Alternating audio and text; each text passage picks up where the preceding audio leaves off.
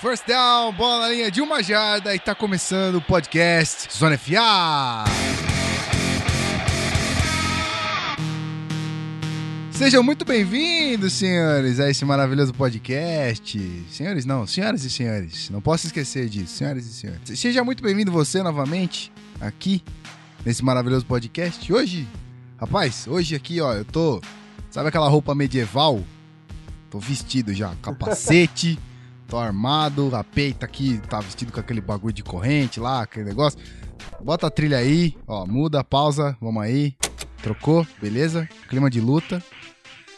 Ai, tô fudido hoje. Eu vim preparado. Não vai ter perdão. Vocês já imaginam o que vai acontecer, né? Hoje é a visão minha e do Vitão, que tá aqui. Então, seja muito bem-vindo, Vitor Camargo. Se prepara, Gui. Hoje eu vim com tudo, cara. Ai, O cara. torcedor de Seattle não vai sair daqui vivo, não. Ai, cara. Não, não fala isso não, cara. Fala isso não. Não. Pepe, me defende, por favor. Seja Cara, muito bem-vindo, eu- meu querido. quando tiverem argumentos eu vou, assim, coerentes pra usar, eu vou usar, porque vale lembrar duas coisas. O time dos senhores, os dois já me massacraram no Super Bowl uma vez cada. Então, assim, entendeu? Eu guardo o rancor dos dois times, isso não nego, mas serei coerente nos meus argumentos. Então, se for pra defender o Seahawks de forma coerente, o farei, pode ficar tranquilo disso.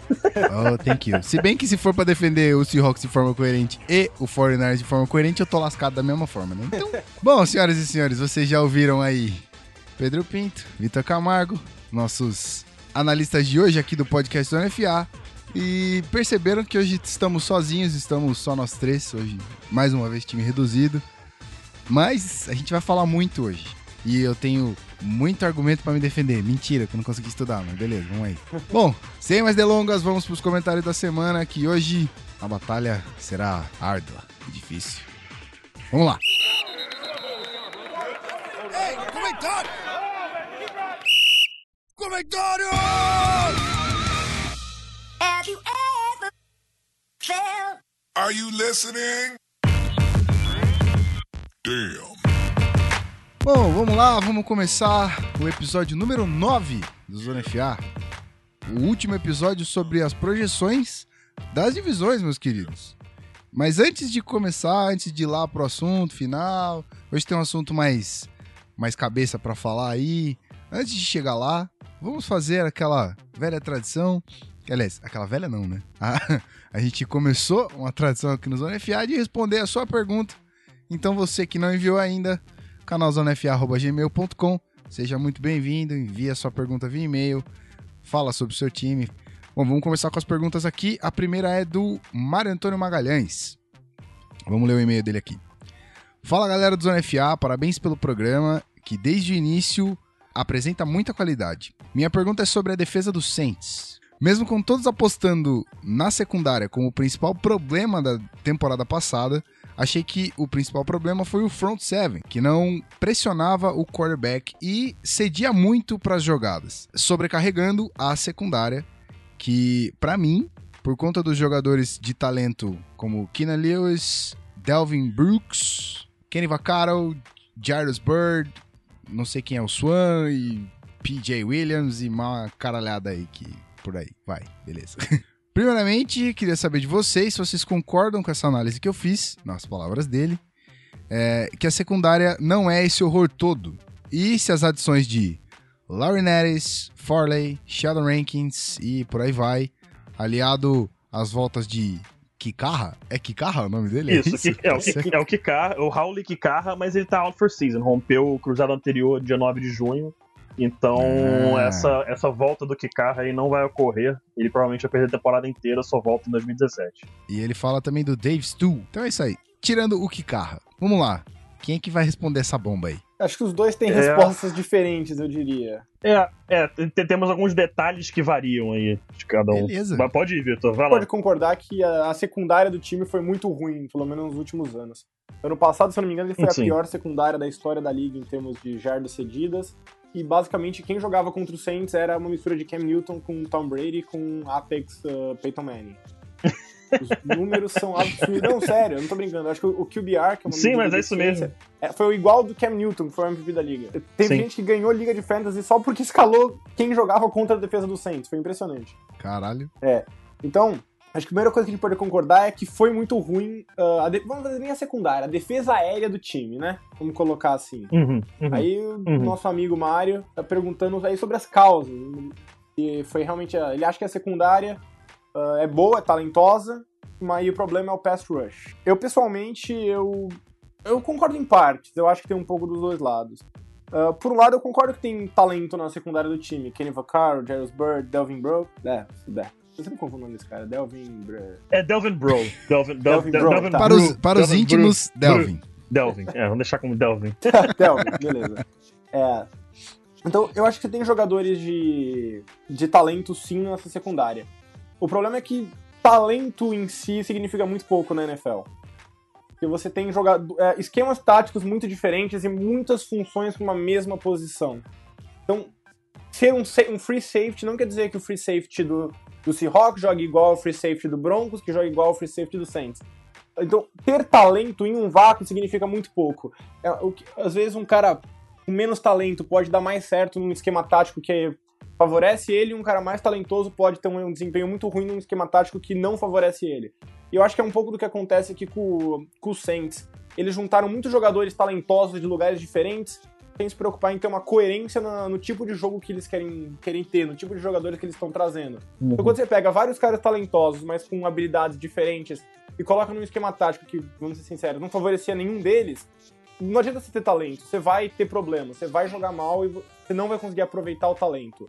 As falhas, mesmo que os talentos sejam maiores do que as falhas, as falhas aparecem mais, os talentos aparecem menos. Eu acho que teve muito disso na, nessa secundária do, do. O talento individual existe, o talento coletivo, vamos dizer assim, ah, não. Não é, é uma questão de como os jogadores jogam juntos. Sim. Então, na sua opinião, a gente não concorda, tanto que não é a secundária o problema. Na real, a secundária é um grande problema. É, eu acho que o, E aí, de resto, É. Eu, eu acho que dá pra você falar que o, que o pass rush ah, não é bom do time. Eu também não acho que ele seja atroz. assim. Eu Uhum. diria que ele é fraco, abaixo da média pra fraco. Mas, e a gente sabe também que um bom pass rush ajuda a contornar uma secundária ah, deficiente. Então, o pass rush do Saints ele é abaixo da média, ele não ajuda, mas eu não acho que se tem um grupo bom na secundária que tá sendo exposto por um pass rush inexistente. Eu acho que os dois têm sua parcela de culpa.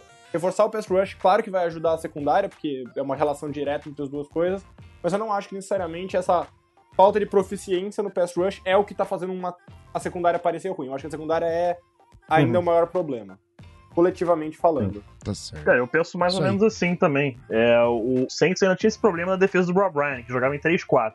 E em 3-4 as peças presentes no time do, do Saints não eram adequadas. Você vê que tinham basicamente colocado o Jordan Cameron para jogar de, de outside linebacker, digamos assim, que não é a função dele, não é o que ele sabe fazer. Né? O Jarius Bird sendo obrigado a basicamente marcar o meio do campo sozinho. E isso não é também um outro ponto forte dele. É um jogador que é bom, mas o encaixe no sistema era péssimo. É, essa, essa secundária do, do Saints eu também não acho tudo isso. Ela tem jogadores de qualidade, eu gosto de Jarvis Bird, o Kenny Vaccaro eu gosto, o Vitor é um pouco mais down nele do que eu sou, mas eu, eu, eu gosto até do, do Kenny Vaccaro. O Delvin Bro, acho que ele tem muito a evoluir ainda, não acho ele tudo isso. Pode vir a ser um bom corner, mas está longe de ser um, um top 15 da liga, pelo menos, eu- na minha visão. Os outros corners também tem, que, tem muito a aprender ainda. É, essa chegada do James Laurinaitis pode ser interessante, mas é um jogador muito propenso a lesões. Então a gente tem que ver como vai ser isso aí. O Nick Fairley, a gente tem que ver também como vai funcionar. Acho que a grande chegada aí é do Sheldon Rankins, que foi eleito no último podcast o provável calouro da divisão dessa temporada, vai ajudar Exatamente. bastante na pressão é no meio da linha ofensiva, que é algo fundamental é, na NFL nos dias de hoje. Então é uma defesa que eu vejo muitos buracos em todos os pontos da defesa. Isso é, uma- é uma- é um time que vai ter que ser. é, uma defesa vai ter que ser reconstruída em todos os seus pontos. Precisa de mais gente para pass rush, precisa melhorar seu corpo de linebackers, precisa melhorar sua secundária. Então é um projeto que vai demorar, não vai ser uma coisa de uma temporada para outra. Eu acho que agora em 2016 a, a defesa vai apresentar uma melhora, mas não vai ser tudo isso. Ainda mais tratando é, de uma divisão que tem James Winston, Cam Newton e, e Matt Ryan como os quarterbacks adversários. Então eles vão sofrer bastante ainda, mas é, acredito que as contratações que fizeram nessa temporada agora, nessa off-season de agora, são um passo é, é, na direção correta. Tá certo. A gente tá gravando esse episódio hoje na quarta-feira. Saiu ontem o episódio que a gente também falou bastante do Saints. Na real, o Vitor, ele é, assumiu o Saints como GM e falou bastante coisa sobre algumas mudanças. In- Inclusive, comentei que eu acho que existe algum talento na, na defesa que está sendo mal utilizado e que poderia ser até a base de uma, de uma reformulação, por- co- coincidentemente. Uhum. Exatamente. Uhum. Então, meu querido Mário Antônio, se você ainda não ouviu o podcast, provavelmente não, porque você, você mandou essa pergunta pra gente antes desse podcast sair. Então, tá lá pra você ouvir o episódio número 8. A gente falou bastante sobre isso. O Victor deu uma boa explicada sobre o que poderia ser melhorado no Saints ou não. Bom, pergunta mais que respondida, vamos pra segunda pergunta que vem do Rafael Cosme. Vamos lá. Sou Rafael Cosme, torcedor do Indianapolis Colts e moro em Patos. PB é Paraíba? PB, peraí. Alguém confirma aí, ô professor de geografia? PB é Paraíba. Pô, Professor de então não faltei geografia, tanto PP. na aula assim. tá certo. Vamos lá. Primeiramente, parabéns pelo excelente podcast, que na minha opinião é o que mais obteve sucesso em mesclar boas análises técnicas, mas sem perder informalidade. A gente tava comentando isso em off, que é muito engraçado, porque cada episódio que passa, a gente fica mais palhaço e aí fica mais dinâmico e divertido isso aqui. E até mandar, mandar um abraço pro pessoal aí que falou com a gente lá no evento do, do Caio Santos nessa última segunda-feira. A gente tá gravando na quarta-feira. Ele teve aqui no Rio na segunda-feira, na loja da New Era, no, no Barra Shopping. E eu estava lá com o Guilherme Beltrão, é, o Luiz Felipe Freitas também, lá dos canais de Esporte Interativo. E uma galera veio falar com a gente, reconheceu é, o trabalho do podcast, das próprias transmissões do Esporte Interativo. Infelizmente não vou lembrar o nome de, de todo mundo, mas agradecer aí o carinho de vocês aí, que é isso que motiva a gente para continuar fazendo aqui o nosso trabalho. Legal a galera reconhecer você não só pelo esporte interativo, mas também pelo Zona FA, né, cara? Sim, Isso- pelo isso podcast. Isso. Muito legal, velho. Exatamente. Muito legal. Então, um abraço pra galera aí que compareceu. Falando sobre o Cairo, rapidinho, uma pausa aqui. A gente ainda não conseguiu devidamente o que a gente quer, mas a gente vai chegar lá. Você, ouvinte assíduo do Zona FA, segura. Tá encaminhado. Isso, segura, segura a peteca aí que logo vai chegar uma, uma surpresa aí. Tentamos algo aí na segunda-feira, mas o horário dele tava apertado, tinha que pegar o voo, então não deu, mas aguardem, aguardem. Isso aí, vamos lá. Ele comenta aqui que parece que nós. é, você faz nos sentir como se nós estivéssemos em uma roda de amigos conversando sobre esporte, que na prática é o que a gente é, né? É exatamente isso. Exatamente, É exatamente isso. No fundo é isso. E vou, eu vou falar mais uma. eu vou- interromper de novo a pergunta do Rafael. Desculpa, Rafael, mas vamos lá. É, é um projeto em breve pro Zona FA. Você não imagina o quanto a gente tá pensando aqui em fazer coisas pra vocês, mas é um projeto muito em breve disso aqui acontecer em loco. Pra você que não sabe, temos duas pessoas aqui em São Paulo e o restante tá lá no Rio. Então impossibilita a gente de fazer realmente uma roda de amigos pra tomar cerveja e falar sobre NFL. Por enquanto. Por enquanto. Isso aí. E, como a, e como a gente não Então- pode fazer fisicamente, a gente faz pelo computador, a gente decidiu gravar isso e estamos aqui, basicamente. Exatamente. Então, se você tá ouvindo, é porque isso aqui não passa de uma conversa informal entre amigos. Então, sinta-se à vontade. Puxa a cadeira, toma mais uma com a gente. Vamos lá. Como torcedor do- dos Colts, é, não pude deixar de perceber que vocês ainda não responderam perguntas sobre a gloriosa franquia de Indianápolis. Por isso, já deixo minha pergunta. Acho que a gente até já respondeu alguma. Mas a gente também já falou do Colts sobre no episódio deles lá da divisão. Então, beleza. É, Andrew Luck apanhará menos esse ano? E qual a projeção de vocês para a linha ofensiva do Colts para 2016? É, vou incluir aqui um adendo. Incluir um adendo? Caralho, que. vou fazer um adendo. Incluir um adendo? Que porra foi essa? Vamos lá, vou fazer um adendo que no Hashtag pleonasmo. nossa, vicioso demais. É, inclusive, no dia da gravação desse podcast, hoje, quarta-feira, dia 20 e... 9. Nove? 29. de junho, é, foi renovado o contrato do Pequeno Luck por seis anos. E alguém pode me dizer os valores? São. É, ele, teve- ele- ele assinou uma. Pelo que eu me lembro, ele assinou uma extensão de cinco anos, né? Incluindo o desse ano agora, que acho que foi o contrato de, de, de opção de quinto ano do salário de calouro dele. É uma 13 extensão de cinco meio, anos valendo isso. E, e um, um- um contrato. Isso torna o Andrew Luck, se eu não me engano, o jogador mais bem pago da história da NFL. Cinco anos, 122 milhões 970 mil dólares. 32 Oh milhões desses, desse valor God. 32 milhões é signing bonus. Signing bonus significa o quê? Ele assinou o papel, eh, assinou, botou a assinatura dele no papel Boom, 32 milhões de dólares na conta do banco, instantaneamente. Mas que É. tinta de caneta mais cara, não, rapaz? Olha só. Caríssima. E além disso, 87 milhões desse contrato estão garantidos, já tem detalhes de garantido, mas garantido dentro, assim, ah, bate tal data, garante esse valor, por aí vai. E uma média anual de 24 milhões 594 mil dólares, o que torna Andrew Luck o jogador mais bem pago da história da NFL. Então, antes de passar a bola pra você, Pete, que você disse que assumia o, o, Colts no episódio passado, é, eu, eu vou fazer uma, uma, um breve, uma breve descrição sobre a primeira pergunta se Andrew Luck apanhará menos esse ano. se ele vai apanhar ou não, eu não sei, mas ele tem que não apanhar. É, Pelo amor de Deus, você vai bater em mais de 85 milhões de dólares. Não faça. Protege 85 milhões de dólares, pelo amor de Deus. Faz isso. Mas vamos lá. basicamente. Cara, é o, o Andrew Luck, bom, falando ainda até que você falou, né, que eu assumiria o Colts na semana passada e acabou saindo pelo menos o valor que a gente imaginava, né, batendo aí quase 25 milhões de dólares por ano para Andrew Luck e aceitou esse contrato da oferta do Colts. E a questão dele apanhar ou não esse ano, isso gera é, os fatores que influenciam nisso são, são vários. Não é somente a linha ofensiva. A linha ofensiva projetada no momento, falando da esquerda para a direita, é de Anthony Costanzo, Jack Newhart, Ryan Kelly, Jonathan Harrison e Denzel Good.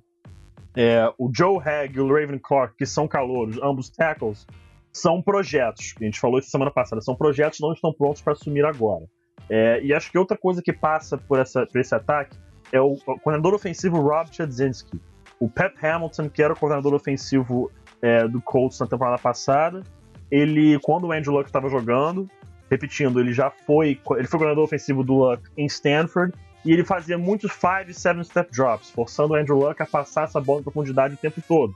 E com uma linha ofensiva fraca que eles tinham no ano passado, Andrew Luck ficava apanhando, apanhando, apanhando, apanhando. Claro, muitos desses erros eram dele também, mas esse, o jeito com que o ataque jogava não, não ajudava o Andrew Luck. Agora, com o Chadzinski, que já entendeu que a linha ofensiva não é das melhores, vamos diminuir um pouco esses dropbacks, tirar a bola um pouco mais rápido das mãos do Luck, ajudar ele a entender que ele não tem que buscar o touchdown em todas as jogadas. Chegar numa terceira para dois, uma terceira para três, você não tem que buscar um touchdown ali, você tem que converter o first down e pronto. Entendeu? Manter o drive vivo. Então, é, eu acho que a gente vai ver aí uma melhora significativa do Luck e dos Colts para essa temporada. É, essa divisão a gente fez um podcast, eu não lembro qual time agora de cabeça nós definimos para ser o campeão. Que foi a divisão, foi o Colts, né? É, então se- é o Colts, que foi uma divisão, mais uma divisão apertadíssima, né? Os quatro times aí muito Uhum. bons. Nivelado por baixo, Nive- segundo É, nosso querido Vitor Sim, Camargo. nivelado por baixo, mas que pode apresentar aí é, um candidato, pode surgir um time forte nessa divisão, pode ser que aconteça. Então, eu acho que o Andrew Luck vai ter uma melhora razoável para bem grande nessa temporada que tá vindo agora. Resta ver qual vai ser esse ataque do Colts, que eu acho que vai ser de alta qualidade. E quando você assina, assim, a gente tem o exemplo do RG3 que tá no Browns com um contrato de um ano pra aprovação. Uhum, Se o cara não provar, provavelmente ele roda. uhum. No caso do Luck, ele já tá situado em Indianápolis, já tá Sim, bem, sim, blá blá sim. blá. Já conhece Mas, o time, é- conhece a cidade, conhece os funcionários, conhece o dono, conhece todo mundo. Então, tá num lugar ali bem favorável e ganhando uma grana que nunca ninguém ganhou na NFL, né? Então, Então, e aí com uma extensão dessa, ganhando esse, esses 85 que lá vai pedrada milhões de dólares, você acha que o cara joga melhor? Ele tem, tipo assim, é, ele não tem, não necessariamente que ele tem que se provar, ele tem que valer o que ele tá custando. Ponto, começa por aí. Mas você acha que ele acaba é, tendo mais é, tranquilidade pra jogar, desenvolver melhor e tudo mais? é, eu acho que o Andrew, o Andrew Luck é um jogador que acho que não sente esse tipo de pressão pra. Ah, ele tem que jogar melhor agora por causa da grana, porque ele sempre, ao longo de toda a sua vida, ele sempre buscou ser o melhor. E se não foi o melhor, Uhum. estava entre os melhores. Tem muito jogador que, quando tá no último ano do contrato, ele joga um pouquinho melhor ali, porque ele quer garantir aquele milhão a mais na hora da negociação.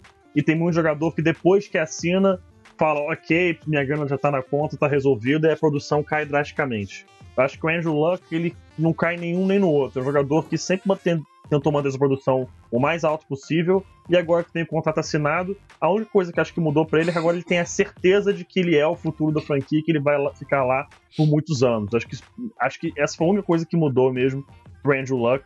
é, em relação à atuação. Acho que agora ele, tem- ele só tem certeza de que é ali que ele vai ficar. Fora isso, acho que não mudou muita coisa, não. É, Eu acho que esse contrato foi quase um pedido de desculpa por ter feito uma linha ofensiva tão ruim por tanto tempo e feito ele apanhar tanto, né? Sim, concordo plenamente. É, ó, já, já que você apanhou tanto, eu vou te dar 3, 4 milhões a mais por ano aí. E, e você fica aqui, por favor. Já que você estourou o seu rim, É. vou te dar, vou te dar um- uma graninha pra você comprar um novo e pôr no lugar desse aí que já tá baleado. Pode ser? É, mais ou menos Tá. isso aí. Então, torcedor dos Colts, fica tranquilo, porque é, Andrew Luck tá bem situado, tá na casinha. Sair dali ele não vai. Então basta que os GMs abram um pouquinho a cabeça, façam umas contratações, façam uma. Me coloque no lugar do Ryan. Grigson, né?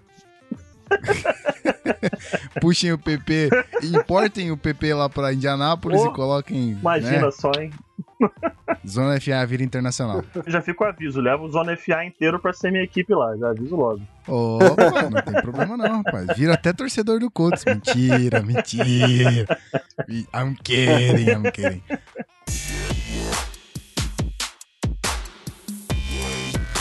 Você está ouvindo Zona FA Podcast.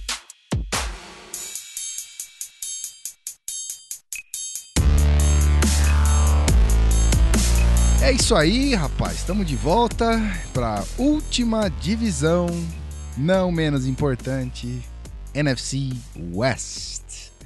A sagrada divisão do meu querido Seattle Seahawks. Toca sirene. Times pequenos que ficam poluindo a divisão, é foda. Olha só, olha só. Começou, começou, começou. Tomei um gancho de Nossa. direita aqui na cara. Essa foi. Segura o maluco que ele tá, doente. Essa... Ai, O cara. cara não perde tempo, né? Bom, vamos lá. Histórico da divisão no ano passado. Arizona Cardinals, 13 vitórias, 3 derrotas, campeão da divisão. Seattle Seahawks, 10 vitórias, 6 derrotas. Los Angeles Rams, que antes era St. Louis Rams, 7 vitórias, 9 derrotas. E San Francisco 49ers, 5 vitórias, 11 derrotas. Ah, O cara comemora 11, vitórias, 11 derrotas, né? Pô, na moral, pelo que o Niners foi dos primeiros, tipo, 10 anos desde que eu comecei a acompanhar a NFL, acredite quando eu digo que 5 vitórias até que é um número razoável. Pô, isso quer dizer que desde quando você começou a acompanhar era pior do que isso? Pô, teve mais- o Niners ficou acho que 9 anos desde que eu comecei a assistir NFL sem ganhar mais de 8 jogos. Pensa nisso. Caramba! É, teve uma época, teve, teve uma época que o 49ers foi, foi, tava triste, tava de- deprimente, assim, isso é verdade. E aí, foi bem a época que eu comecei a acompanhar, né? 2001, 2002. Como eu comecei tarde, eu não peguei muitas, né, muitas indas e vindas de Seattle, mas eu sei que eu sei e fico feliz por isso, que nem sempre Seattle vai estar brigando lá em cima. Uma hora eles vão cair, como já foram no passado, e não dá pra ser uma franquia o tempo todo é, das tops sempre. É, isso. Tem isso- é, reestruturação. se você não é o Denver Broncos, acontece isso, né?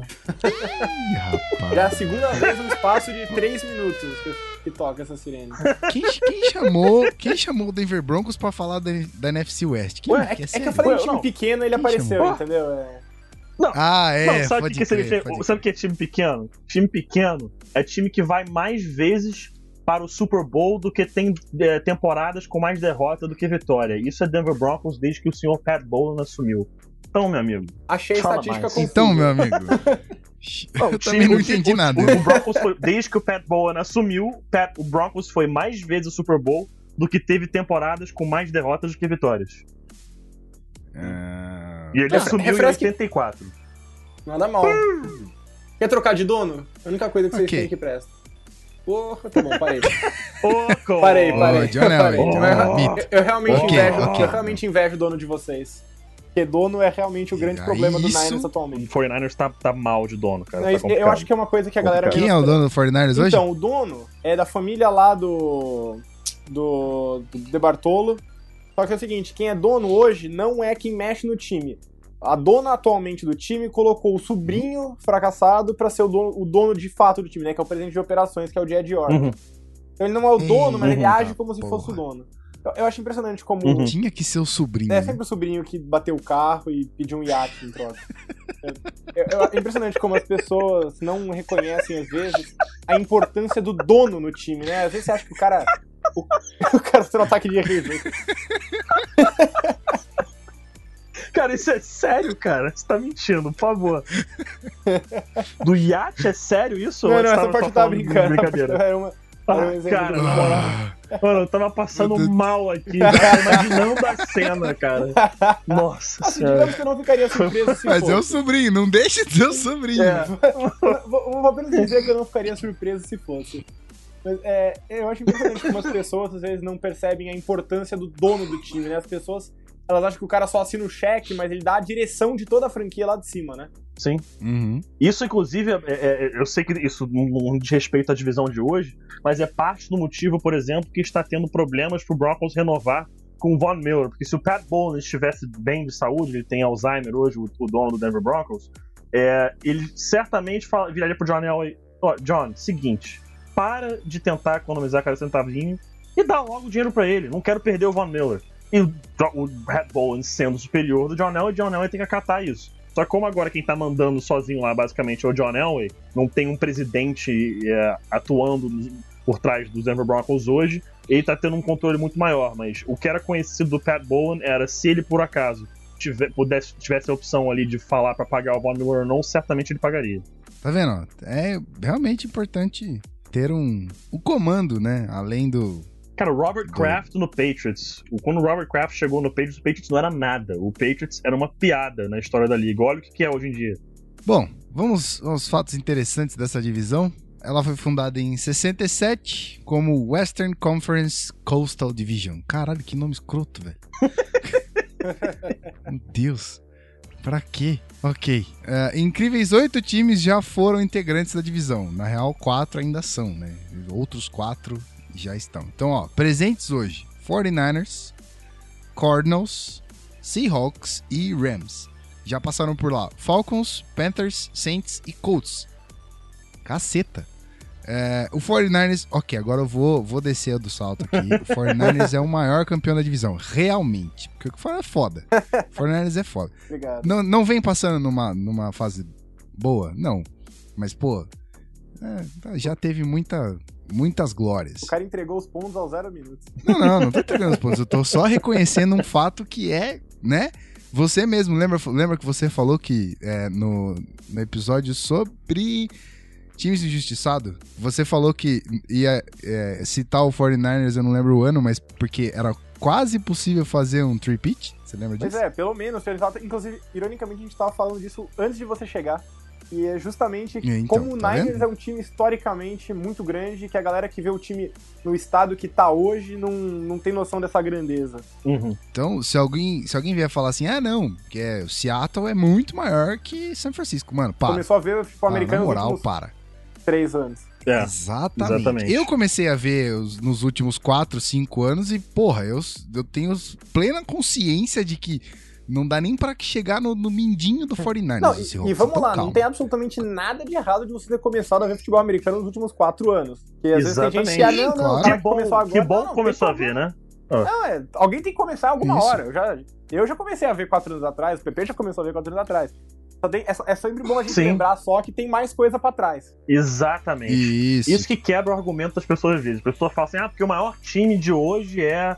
Aí, por exemplo, isso não é nada contra o torcedor do Seahawks. O maior time de todos os tempos é o Seahawks. Aí, fala assim, cara, Uhum. olha, calma, entendeu? Assim como eu posso falar brincando que o maior time de todos os tempos é o Broncos, não é, entendeu? É, a gente tem que ver, ó, calma. Senta, estuda sobre os anos 90, o Cowboys dos anos 90, o 49ers dos anos 80, Steelers os Steelers dos 70. anos 70, entendeu? Então calma. Packers dos anos senta. 60.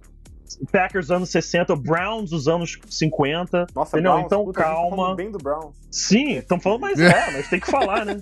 Tem que Cara, quebrou a maldição. Agora você pode falar o que você quiser, É velho. verdade, cara. É, né? O Cavs ganhou, né?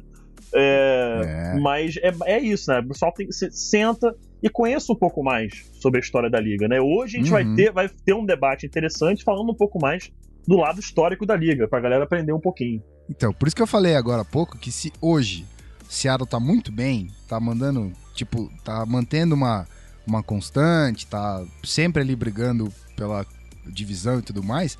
Cara, daqui a 10 anos, sei lá, daqui até 5 anos, pode ser diferente. Pode ser que a Legion of Boom seja totalmente dispersada, os jogadores não consigam se manter. A gente já perdeu um puta running back foda. Então, velho, tempo é uma coisa que passa pra todo mundo. Se passou pro 49ers há muito tempo atrás, que era uma franquia super foda, vai passar pro Seattle, que não dá nem pra chamar de franquia super foda, porque tá numa, numa alta bacana, mas ainda não é o melhor time da NFL, cara. E nem talvez nem seja na Qual atualidade. o problema se não for? Também tem isso, né? Cara, você- Exatamente. eu posso, por favor, só falar que você me deu muito de bandeja essa. O melhor time falar, da cara. É o Denver Broncos, cara. Ponto. É o atual campeão. Tá bom. Eu vou fingir que eu acredito. É, vamos, Vamos lá. Vamos concordar com o PP, cara, vai, Passa vamos- assunto. vamos passa assunto. Passa assunto. Isso. Passa Vou, vou assunto. concordar e vou continuar lendo aqui, vai. For- 49ers é o maior campeão da divisão com 19 títulos. Todos NFC West. Seguido do Rams com 15. 2 NFL West, 2 NFL Coastal e 11 NFC West. Ah, o Seahawks com 9, 2 AFC West, que falamos que ele fazia parte da, da divisão no episódio passado. 7 da NFC West, divisão atual. O Cardinals tem 7, 2 na NFL West e 2 na NFC East e 3 na NFC West.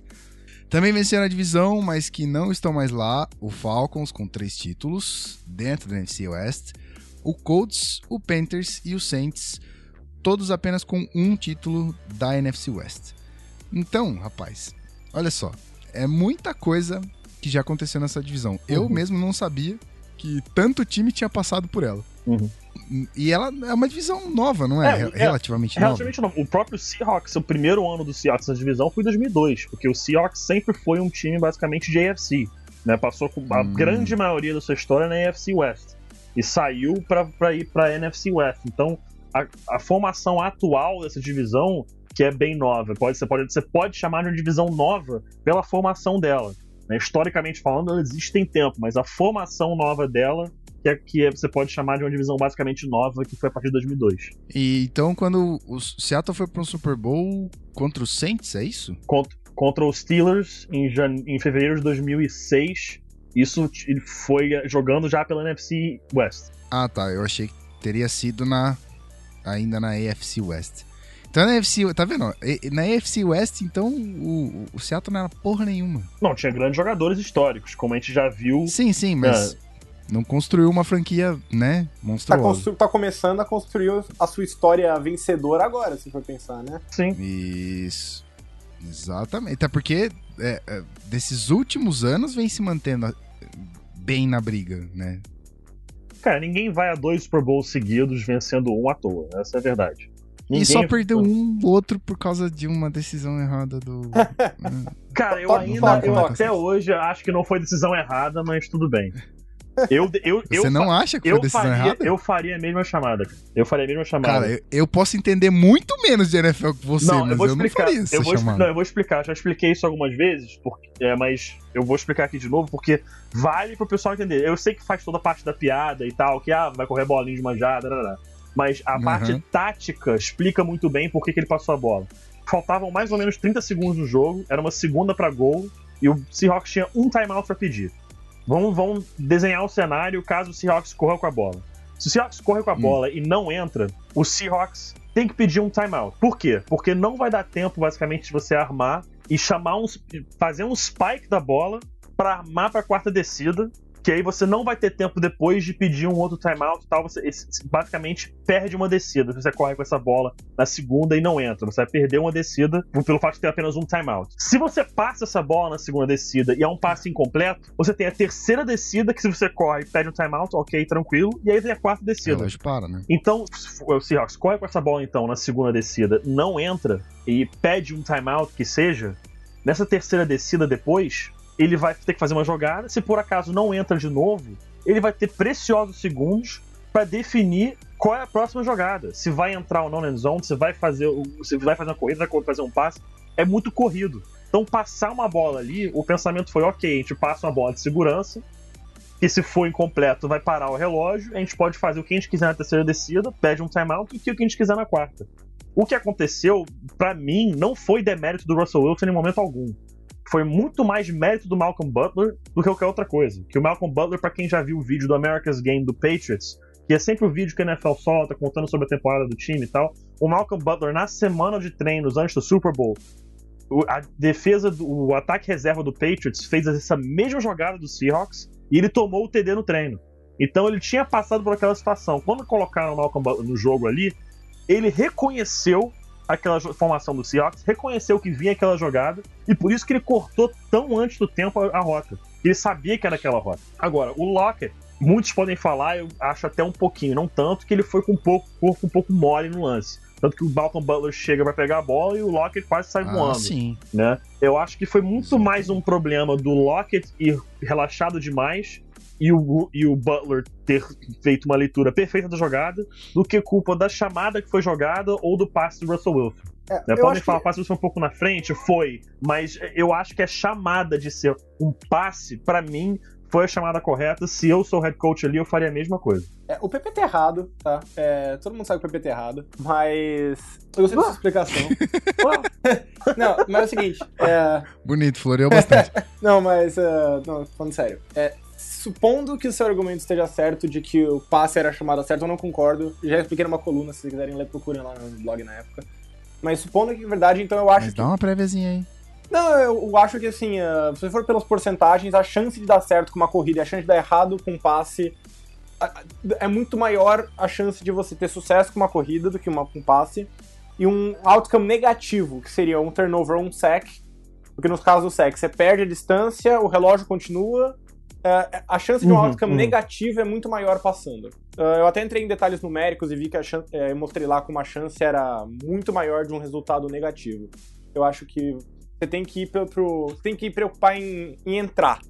E não necessariamente, ah, não, uma quarta, você não, cara, entra, só entra. Mas eu entrei, eu entrei em mais detalhes. Mas eu acho que se a gente for entrar nesse mérito, eu acho que a gente tem que colocar, então, ah, o Russell Wilson lendo a jogada errada. Porque uma vez que foi chamado o passe, o Patriots claramente usou uma formação certa, digamos assim, pra contra-atacar aquele tipo de jogada. O Patriots, e tanto que depois falou, né, que eles, andaram, eles treinaram exatamente. Tipo, e tava muito na cara ah, que eles alinharam pra aquele tipo de jogada. E eu acho que você precisava, no caso dele, ou você muda a jogada, chama uma corrida, ou muda a jogada de passe, mas faltou ah, ler a jogada ali na hora. Não tô falando que a culpa é dele, porque assim, é um em um milhão, né? Sim. Mas assim, gente- assumindo que o passe foi o chamado, eu acho que faltou o Russell Wilson fazer a leitura certa da defesa ali. Ele foi muito, muito cego. ali. Não foi nem o passe, foi a leitura antes do passe. Uhum. É, a parte do debate da jogada eu entendo perfeitamente. E a parte numérica, de ter realmente um risco muito maior passando a bola, eu concordo plenamente contigo. O meu raciocínio só vai pra esse do. Se por acaso não entrar pra essa corrida, eu só tenho mais uma jogada pra fazer. E se eu faço o passe e ele for incompleto, eu tenho mais duas jogadas pra fazer. O meu raciocínio foi por isso. Esse parte, esse parte, essa parte numérica, é, realmente eu tenho certeza, parte numérica contigo eu não vou debater, porque eu sei que esse é um ponto forte teu absurdo. não vou debater isso. Se você provou que ah, o risco é muito maior passando a bola, eu vou acreditar cegamente no que você está falando. Mas o meu ponto é somente esse de entender que ele pensou. Se eu passo a bola e for incompleto, eu tenho uma terceira e uma quarta descida. Se eu corro a bola e eu não entro, eu vou perder ou essa terceira ou essa quarta descida. É, eu olhei várias jogadas semelhantes e compilei as probabilidades e vi que realmente, numericamente, a diferença era muito maior. Não que seja o único fator, obviamente. Vocês viram aí que um, um torcedor do 49ers está defendendo o meu Seattle Ó, e achando aí. que a decisão, né? Não, o torcedor Ok, do Broncos tá defendendo o. Seattle. Eu tô falando eram besteira mesmo. Não, não, não, não. Você disse, você tá concordando comigo que se fosse corrida seria muito melhor. Ah, sim. é. Certo? É, e, tem, e tem um pequeno fator que a gente tem que levar em conta, que é o que acaba com o meu argumento, né? Que eles tinham no momento, naquela temporada, o melhor running back da NFL, que era o Marshall Lynch. Beast. Lynch, É. exatamente.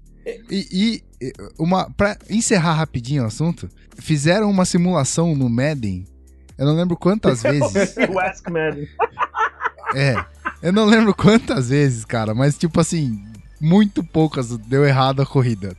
Todas as corridas deram certo com o Marchand. Então, cara, ai meu Deus, era, um, era uma jarda, brother. Ai, meu Deus do céu. Ah, Vamos, vamos, se- E pra você que não sabe, meu querido é, ouvinte do Zona FA, foi citado, quando a gente começou esse podcast, foi citado que a minha introdução, first down, bola na linha de uma jarda, seria uma piada para o Seahawks.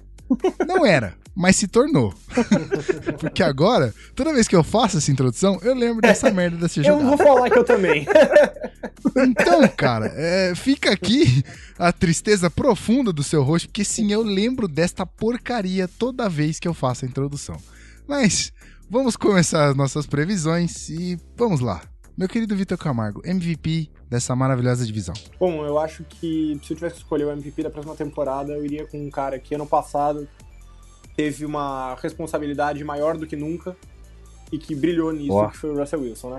Uh, o Russell Wilson Russ. O Russ foi o cara que. Ele sempre foi um bom quarterback, não, é isso. Mas ele sempre foi um cara que ele foi secundário no ataque ao jogo terrestre, né?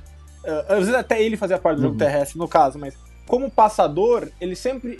Ele é um cara que, se eu não me engano, no- desde que ele virou titular, o Seahawks foi o time que menos jogadas de passe teve na liga. Em parte porque eles muitas vezes foram na frente do placar, claro, mas muito porque eles é, focavam muito no jogo terrestre. Mas ano passado, com o Marshall Lynch machucado, o Thomas Rawls machucado, uh, eles tiveram que colocar um pouco a bola na mão do Russell Wilson e confiar um pouco nele, e ele foi, sim, foi espetacular na reta final da temporada. Talvez o melhor, o melhor jogador da liga nesses últimos, sei lá, seis, sete jogos. E eu acho que esse ano uh, o Rawls vai estar de volta e tal, mas eu acho que ele vai ter um pouco mais de liberdade com a bola e vai produzir muito bem. Eu só não tô mais animado com ele, porque eu acho que a linha ofensiva de Seattle vai ser muito ruim, muito ruim, e eu acho que isso vai tirar um pouco da eficiência dele esse ano. Mas eu ainda acho que ele é o cara que vai brilhar mais no final do ano. E fazendo aquele parêntese de sempre, né? Se eu tivesse escolher o melhor jogador da divisão, ah, pro- eu provavelmente colocaria uma menção honrosa pro Earl Thomas, que na minha opinião é o melhor safety da liga. Se não fosse por ele, a defesa do Seahawks não conseguiria jogar como joga. Uma coisa que as pessoas ah, subestimam às vezes. O Quanto ele é Sim, importante para liberar o resto da defesa para jogar como eles jogam. Mas o meu prêmio de melhor jogador da, da divisão iria pro Aaron Donald, defensive tackle do Rams. E eu, inclusive, foi o cara que eu escolhi para começar uma defesa, um time. No outro podcast que senhor. a gente fez. E ele é basicamente, depois do DJ Watt, talvez o jogador de linha mais dominante da liga. É. E aí, Pete? Então, pra mim, eu vou falar primeiro do melhor jogador, que eu fico muito dividido entre três. Que são o Aaron Donald, que é um espetáculo, é, depois das palavras do, do Vitor definiram perfeitamente, depois do J.J. Watt é um monstro, é o melhor jogador de linha defensiva que a gente pode dizer aí, é interior de linha defensiva da NFL. O Earl Thomas é o melhor safety da liga, o que ele faz ali é fundamental, a gente vê é, ele, ele marcando a- o campo inteiro com uma facilidade incrível. Mas Com o tem, tamanho que ele tem, né? com o tamanho que ele tem, mas tem um que, se eu for falar melhor jogador, ponto, tem um cara que é o que eu já conversei muito com o Rafão, que é o que parece que é a nova posição que tá aparecendo na NFL, que não tem nome ainda. E esse cara se chama Tyron Matthew, o Honey Badger. E é o seguinte: Uhum. jogo do mel, né? E o que por que eu digo isso dele? Famoso. Porque ele pode jogar como safety, ele pode jogar como nickel corner, ele pode jogar como outside corner, ele pode improvisar de weak side linebacker dependendo da formação. Ele pode fazer o que você quiser, pode retornar chute. Então ele é um jogador que joga basicamente todas as posições da secundária do, do Cardinal, se for necessário, e ainda pode retornar chute. Ele está sempre constantemente do lado da bola, forçando fumbles, fazendo interceptações. Então é um jogador que é, a importância dele para essa defesa do Cardinals hoje é fundamental. Claro, tem o Patrick Peterson, que é, é, na minha visão, pelo menos, hoje, o melhor cornerback da NFL é o Patrick Peterson. Tem outros jogadores importantíssimos naquele time, mas o que o Tyron Matthew faz naquela defesa é uma coisa surreal, é uma coisa que a gente nu- nunca viu ainda na liga, né? Tá uma posição, repito, tava conversando com o Rafão outro dia.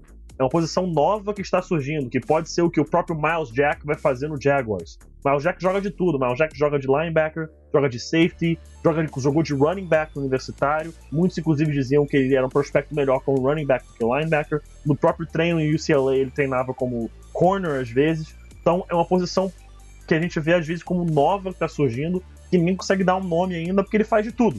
E eu acho que ele é o melhor jogador, assim, no sentido mais puro da palavra, dessa divisão. Agora, o MVP, eu fico tentado a dar esse prêmio pro Russell Wilson, mas eu não vou dar pro Russell Wilson, porque é, ele jogou muito na temporada passada. Eu sou fã incondicional do, do Russell Wilson. Quem me conhece sabe, eu sou super fã do cara. Pra mim, quarterback baixo, que consegue jogar bem, eu tenho a mesma altura do Russell Wilson, exato. Eu tenho um 1,79 e junto com o Russell Wilson. Então, eu olho pra ele e falo assim, cara, eu quero esse maluco jogando pra caralho, porque eu quero ele provando que baixinho também pode jogar de QB. Entendeu? Então eu quero ele provando isso. Então eu acho o Russell Wilson do caralho, eu acho que ele tem tudo pra ser um dos melhores quarterbacks da NFL, se ele já não é, né? Mas eu vou dar esse prêmio pro Carson Palmer, porque o Carson Palmer, pra mim, no ano passado, só não foi MVP porque o que o Cam Newton fazia correndo com a bola era um, diferen- era um diferencial tremendo. Se o Cam Newton não tivesse esse diferencial correndo com a bola, pra mim era Carson Palmer com sobras no MVP do ano passado.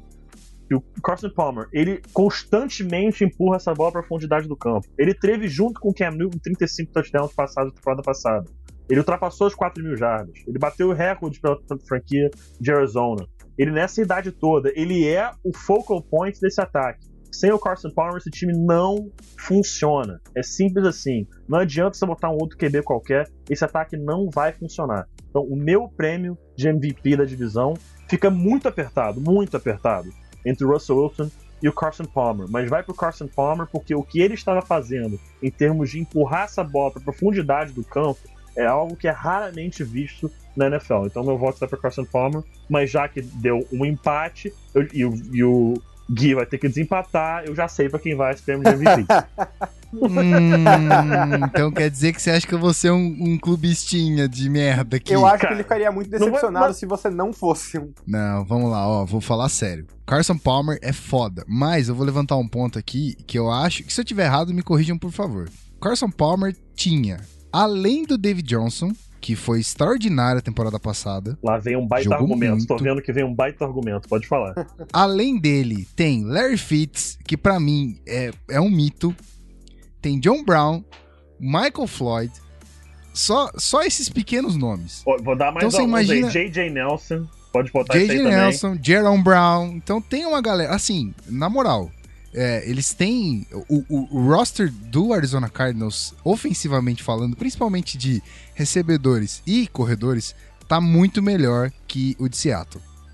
Então, o que o Russell Wilson fez em Seattle, o, o quão produtivo foi o ataque, sem é, essas grandes estrelas que o, o Arizona tem, cara, o Russell Wilson achou o. Doug Baldwin. Caralho, fugiu o nome. Doug Baldwin. O Doug Baldwin, exatamente. Achou o Doug Baldwin numa fase, assim, é, é- é, cara, divino. Porque ele, ele jogou bem nesses anos que eu venho acompanhando, mas a, a última temporada, nos últimos seis, sete jogos, ele fez coisa que foi impressionante, assim. Ele, mar- cara, ele fez 14 touchdowns na temporada. Tipo, é, é muita coisa. Bastante impressionante. Isso, fosse, então, aí se você colocar é, ele só isso no papel, você tem é, ele, o Curse e agora o Lockett que tá chegando. Então, você tem três receivers bons, mas só um deles jogou extraordinariamente.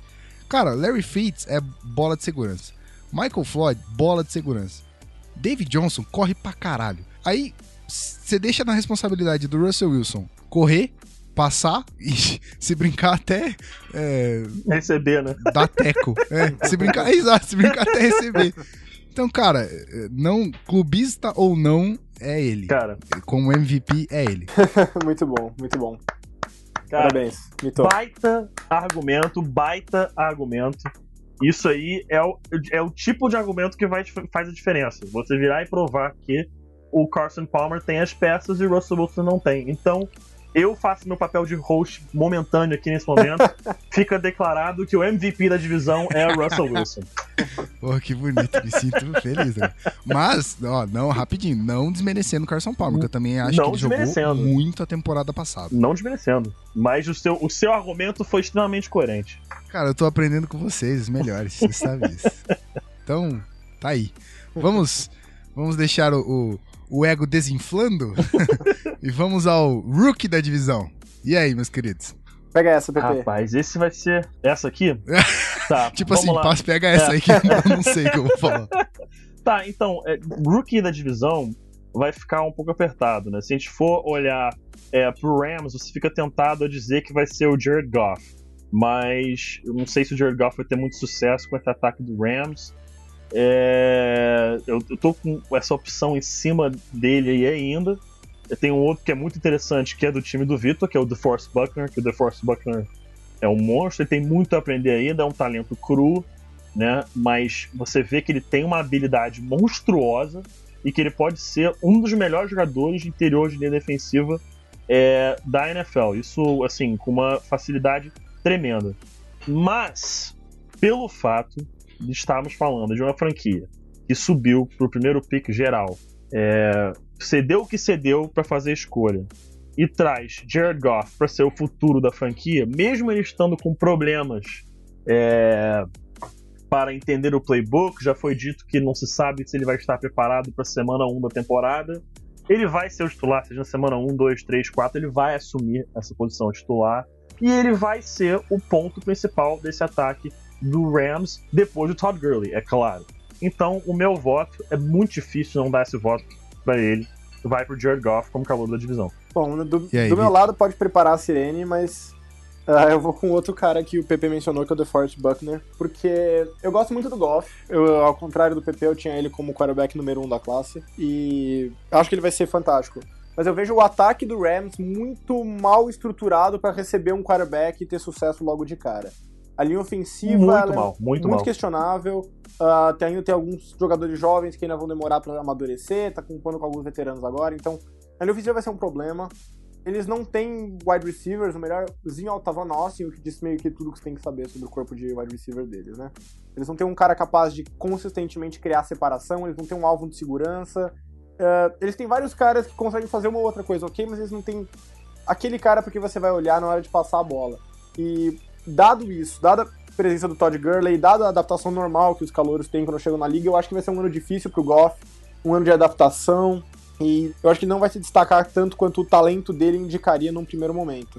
Então eu vou com o Buckner, que apesar de cru, como disse o, o Pepe, eu não achei nem tão cru assim, ah, mas é um cara que vai jogar num time ruim, vai ter Não, não é liberdade. tanto, não. Eu não acho, eu acho ele até pronto, mas eu acho que é um cara que. É, também. É, não, eu acho, é, eu acho pronto, assim, ele tem coisas a melhorar, mas Claro, não- eu, eu claro. acho que eu me expressei mal. Ele não é tão cru assim também, não, concordo contigo. Uhum. Bom, ah, aí, enfim, eu acho que é um cara que, jogando num time que tá em reconstrução, vai ter muito tempo, vai ter muita chance pra entrar e errar. É um cara que eu acho extremamente dominante. Eu tinha ele como segundo ou terceiro, terceiro melhor jogador dessa classe. Eu acho que é um cara que vai ter impacto desde o começo.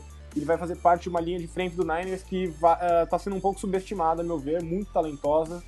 E eu acho que vai ter a chance de produzir bem e produzir em volume. É o tipo de coisa que contribui, né? Bom, é, eu não tenho como opinar sobre esses dois.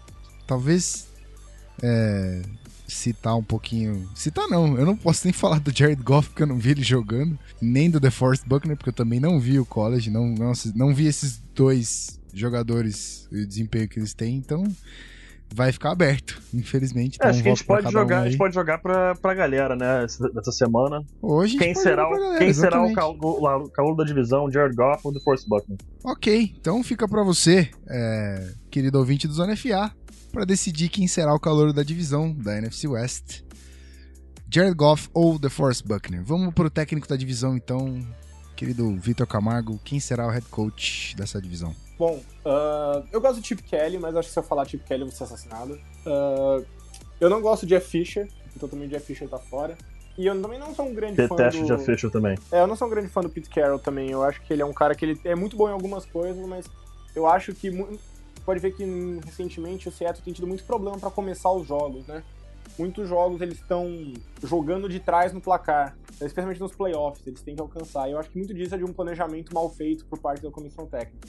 Então eu fico com o Bruce Arians, que é um cara que tem feito um trabalho magnífico ano após ano aí, sempre reinventando o time, né? Sempre que tem alguém suspenso, alguém machucado, ah, ele sempre tá conseguindo remontar o time, mesmo sem as peças, ele sempre dá um jeito de contornar, sempre tira o melhor dos jogadores, ele tá sempre tendo um time competitivo que, na minha opinião, em muitos anos tem jogado acima do, do seu nível de talento. Então eu acho que ele tem feito muito com pouco. Não com pouco, mas assim, muito com não tanto.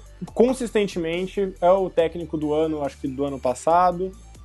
Eh, eu acho que ele é o meu voto pra técnica da divisão. Tá certo. É meio difícil responder essa? Não, bem fácil. Essa pra mim é difícil. Porque Pete Carroll, eu acho que esse problema que ele teve com o Seahawks foi só na temporada passada. A mudança que ele fez com a franquia de Seattle desde que ele chegou vai levar o time do desastre que era até chegar a vencer os primeiros Super Bowl e ir pra mais um no ano seguinte. Teve os problemas no ano passado, mas eu acho também que boa parte desses problemas tinham a ver é, com o próprio coordenador de defesa, que eu não lembro qual é o nome do, do atual, mas eu sei que o coordenador de defesa ele tem saído direto, basicamente aí foi o Gus Bradley, depois o Dan Quinn, e o coordenador de defesa atual ele teve problemas para acertar essa defesa no início do ano. Aquele touchdown que o Seahawks tomou do Panthers jogando em casa, que é um passe em cima do Greg Olsen, aquilo ali foi o coordenador de defesa mudando uma jogada que era padrão do Seahawks naquele momento. Houve uma falha em comunicação. O time, um lado do time fez a marcação em cover 3, o outro lado a defesa em marcação em cover 2. Então, teve aquele famoso busted coverage, um rombo na defesa, que reconheceu e acertou o passe. É, eu acho que isso foi um. Você vê que o time demorou para engrenar no ano. Eu acho que foi mais um problema disso. O Bruce Arians, eu sou. Já falei isso do Russell Wilson, não vou falar dele. Eu sou fã incondicional do Bruce Arians. Acho ele uma mente ofensiva brilhante. O que ele consegue fazer com qualquer quarterback da liga é incrível. Os seus trabalhos, ele trabalhou o Peyton Manning mais início de sua carreira, Big Ben mais pro início de sua carreira, Andrew Luck mais no início da sua carreira, e agora Carson Palmer no final da carreira do Carson Palmer. Mas, mesmo ele tendo grandes talentos na posição de quarterback, ele sempre fez os quarterbacks jogarem muito bem. Então, ele é o chamado quarterback whisper, você pode dizer assim, né? Então, eu fico muito dividido, muito dividido para dar esse voto, mas o meu voto vai pro Pete Carroll pela consistência que ele apresenta pro Seahawks nos últimos anos. O time tá sempre lá em cima, ele conseguiu montar um belo time, conseguiu montar um, uma ótima defesa, né, que é o seu ponto forte. Eu, eu acho que esses problemas, repito, da defesa ano passado, tinham muito a ver com o coordenador, que acho que ele falhou muitas vezes, fez chamadas que não eram características da defesa, colocou o Richard Sherman especificamente em posições desconfortáveis, e eu acho que esse ano agora isso vai dar uma encaixada maior. Isso, acho que até para a gente ter o debate de quem vai ser o campeão de divisão vai ser interessante. Mas o meu voto, assim, por um fio de cabelo, vai pro Pete Carroll. Tá certo, tá certo. Eu vou desempatar. Uma parte por puro clubismo, mas outra, mas outra parte é por conta do, do histórico do Pete Carroll com a relação interpessoal.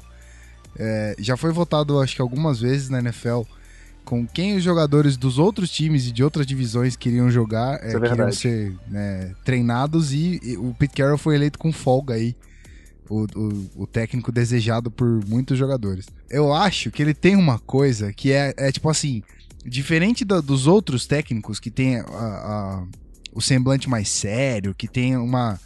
Talvez uma, uma agressividade na, na forma de conduzir o time, aquela coisa de sempre brigar pela gana do time e tudo mais. Eu acho que o, o Pete Carroll tem uma coisa não só de bonachão, ele tem uma coisa de moleque dentro dele. Ele é um, sabe? Vovô, ele, ele é um parece... muito legal, cara. Ele é um vovô muito legal. Isso, cara. ele, tipo assim, é, eu assisto os jogos do, do, de Seattle e eu vejo a sideline de um jeito muito diferente, sabe? O jeito que ele conversa com. Que ele conversava com o Marshall Lynch quando ele saía de uma jogada, ou tipo, o jeito que ele comemora com os jogadores quando é touchdown. Cara, ele é muito moleque, ele é muito criança. Ele, ele comemora como se ele fosse um jogador, ele é maluco, sabe? pela pela é idade é que ele tem, eu nem sei quantos anos ele tem, mas ele, ele é muito feliz, algo, cara. 60 e algo, não lembro agora não, de cabeça, então, mas 60 cara, coisa. Tipo assim, ele é, ele é muito é, jovial, mas ele tem. É, jovial não, ele é muito. Ele tem um espírito muito jovem, cara. Eu acho que é isso. Anos. Olha aí. Isso é parte. Eu acho que isso é parte é, fundamental na, na, na motivação do, do Seattle para continuar é, lidando com a, as baixas que o time vem tendo, sabe? Cara, o Pete Carroll é essencial. Eu, eu só vou mandar meu voto para ele para desempatar isso, porque ele tem um espírito diferente de todos os outros head coaches que eu já vi na sideline. Então eu acho que isso é muito, é muito dele, assim, cara. Ninguém vai tirar isso dele. Bom, então, já que é, eu desempatei e decretei que Pete Carroll é o técnico da divisão. Eu quero saber. Toca a sirene. Toca a sirene, deixa tocar. Toca muito. eu quero saber quem vai ser campeão. E essa bomba eu vou jogar na mão do PP primeiro. Vai, se vira. Então, essa também vai ser muito apertada. É, Rams e 49ers não têm chance de ganhar essa divisão esse ano. É, vai ficar entre os Seahawks e o Cardinals. De novo, vai ser bem apertado, mas eu vou dar pro Cardinals pelo seguinte: o Cardinals é um time que o ataque vai estar mais entrosado esse ano. O David Johnson já vai ter mais um ano de experiência aí, daí no seu rookie season agora ele está inteirado nesse ataque. E tem um nome que eu já citei aqui, e eu vou citar de novo, que estava fora na temporada passada, a partir de não sei qual semana, com um ligamento rompido, e estará de volta 100% para 2016, que é o Tyron Matthew, o texugo do Mel. Ele estará de volta, estará 100%. Essa defesa do Cardinals ainda conta com mais um nomezinho que a gente poderia chamar de calor da divisão, mas não vai ser. Sabe quem é? Chandler Jones. Chandler Jones agora é pass rusher do Arizona Cardinals. Ele poderia ser um nome para calor da divisão, mas eu não daria não. Agora, eu acho que o Arizona Cardinals é um dos francos favoritos a vencer o Super Bowl esse ano. Pra tirar esse. Como diria o Steve Young, né, Vitor? É, Take the monkey off my back. Né? Acho que tá na hora do. O Car... a torcida do Cardinals tá de saco cheio, já quer que o time ganhe, tem um timaço há algum tempinho já aí. E eu acho que, de novo, vai ser apertado. Vai ser bem apertado. Mas o campeão da divisão vai ser o, o- o Arizona Cardinals. É, eu tenho, aí, eu tenho interrogações quanto aos dois times, né? Uh, Seahawks, principalmente por causa da linha, da linha ofensiva. A linha ofensiva vai ser um desastre esse ano. Já foi ano passado, perdeu os melhores Hum. jogadores. Eu acho que vai ser uma das assim, a pior da liga fácil esse ano. E isso me preocupa. Uhum. Mas eu, eu discordo de um ponto fundamental do que o PP falou, que é sobre o Honey Badger. Eu duvido muito que ele vai estar 100% esse ano. Ele é um cara que já teve um ligamento rompido antes, demorou um ano a mais, assim, jogando, mas demorou um ano pra voltar à forma. E eu acho que isso vai acontecer de novo. Eu acho que a gente não vai ver ele 100% e nem perto de 100% ah, já essa temporada. E como eu disse, ele é o melhor jogador. Eu disse não, eu tô falando agora. Eu acho que ele é o melhor jogador desse time e o fato dele não estar 100% vai atrapalhar muito a equipe. E o segundo ponto é que eu, eu acho, embora eu goste dele, eu não vejo o Carlson Palmer repetindo o ano passado dele. Ah, até pela saúde, né? E tudo mais. Eu acho que. Idade, tenho- principalmente. Idade. É, a idade, ano passado foi um outlier, eh, risco de lesão.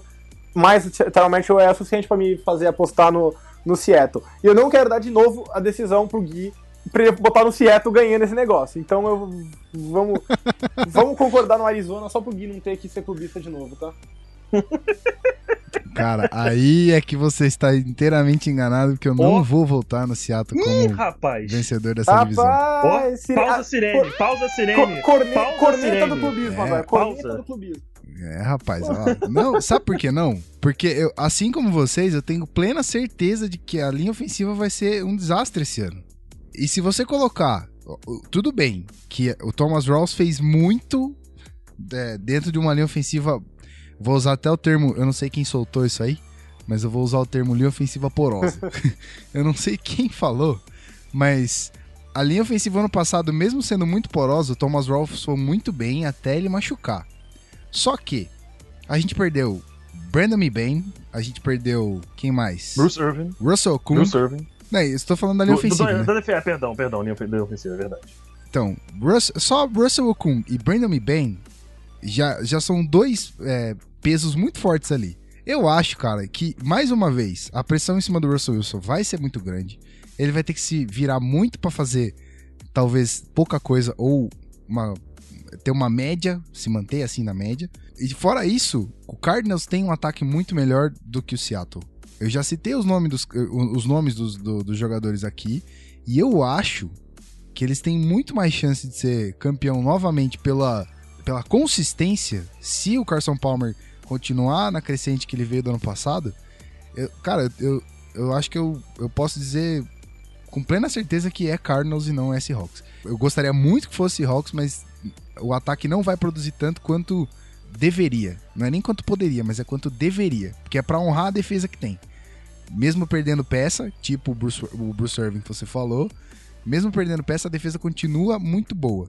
Mas se o ataque não produzir o tanto que a defesa é, vem produzindo, cara, não, não dá. É, a, gente, a gente falou isso em outros episódios e vou reforçar.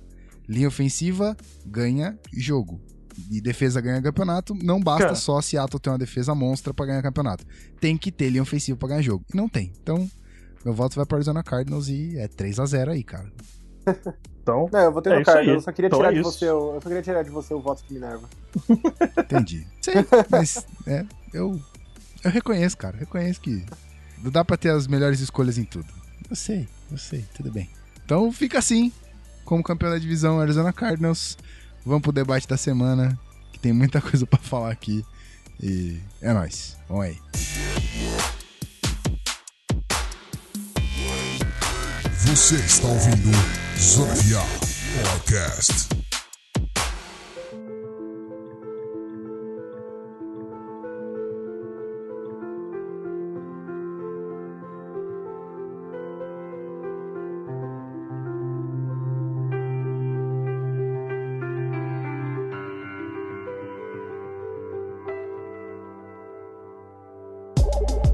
Estamos de volta, terceiro e último bloco do Zona FA.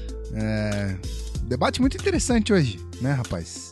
Pois é. Infelizmente, essa semana a gente perdeu uma das mentes mais brilhantes da NFL, da história aí de toda a NFL, que foi Buddy Ryan, é, pai dos gêmeos Rex Ryan e Robbie Ryan.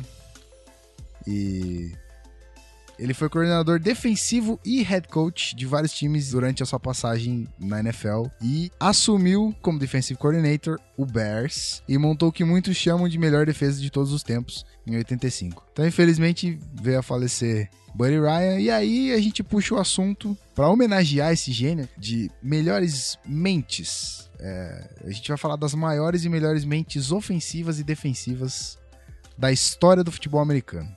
Uhum. Fala, Pepe. É, então, é, a gente vai falar alguns nomes aqui, né? O pessoal não falar que, ah, esqueceu de fulano, não falou do outro, não sei mais o que. A gente pegou alguns nomes pontuais aqui pra é, descrever essa mudança histórica de tática no futebol americano, né? Alguns, alguns personagens que o- a presença dele no futebol americano, não necessariamente na NFL, mas no futebol americano, fez esse esporte mudar. E eu começo falando justamente do, do, do, eh, do Buddy Ryan, que ele foi. É, o que podemos dizer que o técnico que for, for- ajudou a forçar o início dessa Pass Happy League, né?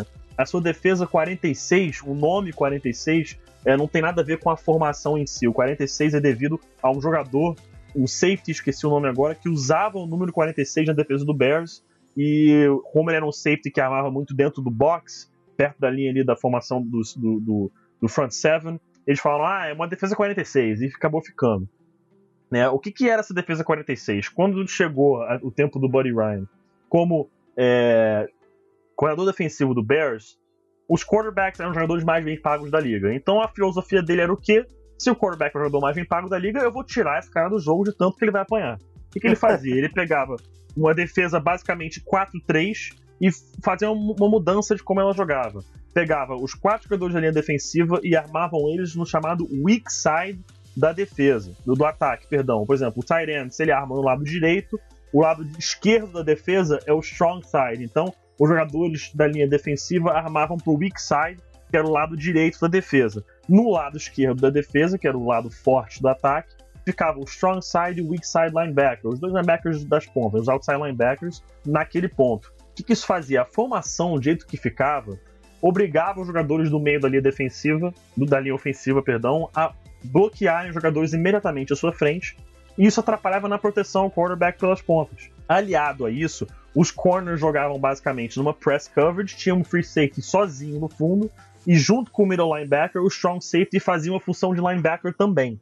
Então era uma defesa que basicamente entrava com entre 5 e 8 jogadores pressionando o quarterback o tempo todo, nunca menos que 5. Então era uma pressão constante. O quarterback adversário apanhava o tempo todo. A quantidade de quarterbacks que tiveram titulares, que tiveram que sair da partida naquele ano de 85 foi surreal. Não tenho o número agora exato, mas foram vários.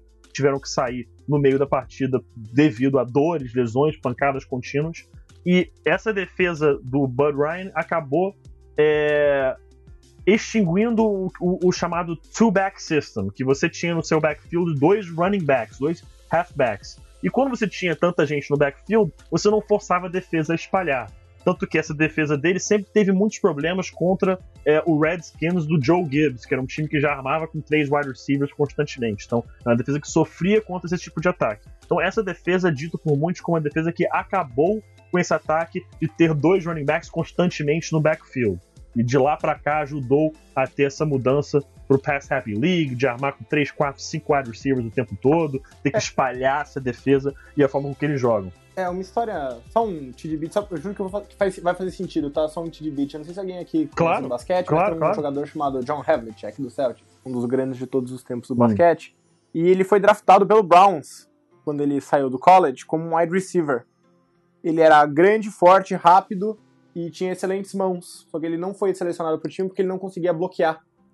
Porque todo mundo naquela época corria. Então se você não sabia bloquear, você estava ultrapassado. Sim. Então, isso mostra como naquela época a corrida era o foco e como o jogo terrestre era, era rei. Com essa, com essa mudança Perfeito, dos halfbacks que o PP elaborou, foi quando eu diria que começou, não necessariamente o ponto inicial, mas assim, foi quando deu o boost inicial definitivo. Bom, é, fica estranho. Boost é, vocês entenderam. Foi quando teve uma. uma Deu um turbo, deu um turbo, Deu um turbo, deu um turbo nessa mudança. na- né? nessa mudança. Isso. Acendeu o pavio. Quando, Ligou o nitro. É, foi, deu boost pra. foi quando deu boost pra mudar de um jogo terrestre pra um jogo aéreo. Mas foi isso mesmo. E, o- e- e o Buddy Ryan, só pra terminar um pouco essa história, o pessoal fala às vezes que o Rex Ryan e o Rob Ryan falam muito. Isso é porque o pessoal não conheceu o pai deles, o Buddy Ryan, que era o mestre do falatório dos coordenadores. Pra se ter uma ideia, tem uma história de quando ele era coordenador defensivo do Oilers, eu não- se não me engano, foi com, o coordenador ofensivo deles essa história. Eles estavam jogando contra o Jets, estavam vencendo a partida contra o Jets, e aí ele estava irritado que o ataque do, do Oilers era muito dink and dunk, bota esses passes curtinhos, sei lá o quê. E ele simplesmente, se não me engano, foi ele, tentou acertar a cara do coordenador ofensivo com um soco no meio do jogo, na sideline. Você vê que ele era meio de- de- destemperado, ele não se controlava muito, e que na entrevista, depois do jogo, aí, hoje normalmente o que um técnico faria? Eu peço perdão, eu dei vergonha à franquia, isso jamais deveria acontecer aqui com o Houston Oilers, esse tipo de coisa. Ele virou e falou que o governador no ano que vem estaria procurando um emprego. Então, é, você vê que ele era um figuraça da NFL, assim, que sentem muita falta, e que o Rex e o Rob Ryan têm de onde puxar essa, essa, esse falatório deles, né? Então, era um, além de ser um gênio defensivo, era um figuraça, e acho que a maior fala dele que a gente conhece é de quarterback, que o pessoal deve ter visto aí, que foi dito, é que ele falava, e isso tinha no play, escrito no playbook do Houston Oilers, inclusive, que era o seguinte: quarterbacks são indivíduos pomposos que se acham muito e ganham demais e deveriam apanhar por isso. Então, é, pra você ver como que o cara era um figuraça, né? E era realmente o Porra pensamento, louca, porra né, louca, ele queria que o, que o quarterback realmente apanhasse a ponto de sair do jogo. Então é uma figura que mudou e revolucionou a NFL. A gente vai sentir bastante a falta do Buddy Ryan. Então, explica rapidinho antes do, do, do Vitor te chamar o, o seu nome, mas explica rapidinho pro seu host aqui, que uma dúvida que me pintou aqui, porque quando eu tava jogando um pouquinho de Madden, tem algumas jogadas que você seleciona e você vê a sigla HB, que é de halfback que você falou aí, né? Uhum. Porque geralmente você vê halfback pra, no Isso. Madden, por exemplo, e não vê a sigla running back. Qual é a diferença entre o halfback e o running back? Por que, que É- mudou de nome ou É, então, é, a diferença entre um halfback e um, e um- um fullback, um quarterback, isso vai, assim, a gente vai até entrar nisso agora, vou aproveitar esse seu gancho para outro técnico extremamente é, revolucionário na história da NFL, que foi o Paul Brown. E quem foi o Paul Brown? Paul Brown é o nome, inclusive, dado ao Cleveland Browns. Ele assumiu o Cleveland Browns é, aí na década de, de 40. O Cleveland Browns era um time que não tinha nome ainda. Quando ele chegou lá, queriam dar um nome ao time. Ah, o que, que vai fazer? Falou, ah, vamos chamar o time de Browns, por causa do seu sobrenome e tal. Ele não queria que isso acontecesse. Teve uma votação chamaram o time, foi eleito de Cleveland Panthers, só que ele falou: não vou chamar de Cleveland Panthers, que o time anterior que se chamava Panthers é um time fracassado. Então não vai ser Panthers o nome do time. Então aí ele acabou é, aceitando depois que fosse Cleveland Browns. E ele foi um jogador revolucionário pelo seguinte motivo. Eu vou explicar já já, faz muita parte do essa sua pergunta de por que é halfback, é fullback, o que é isso. Vou explicar já já. Uhum. É, ele mudou extremamente a história da liga pelo seguinte: naquela época, especialmente, mais ainda do que 85, era simplesmente correr a bola o tempo todo. 80% das jogadas eram corrida, disso até pra cima. Isso porque a liga usava muito o chamado single wing formation. O que que é o single wing formation? É uma das primeiras formações da história do futebol americano, criada por Pop Warner.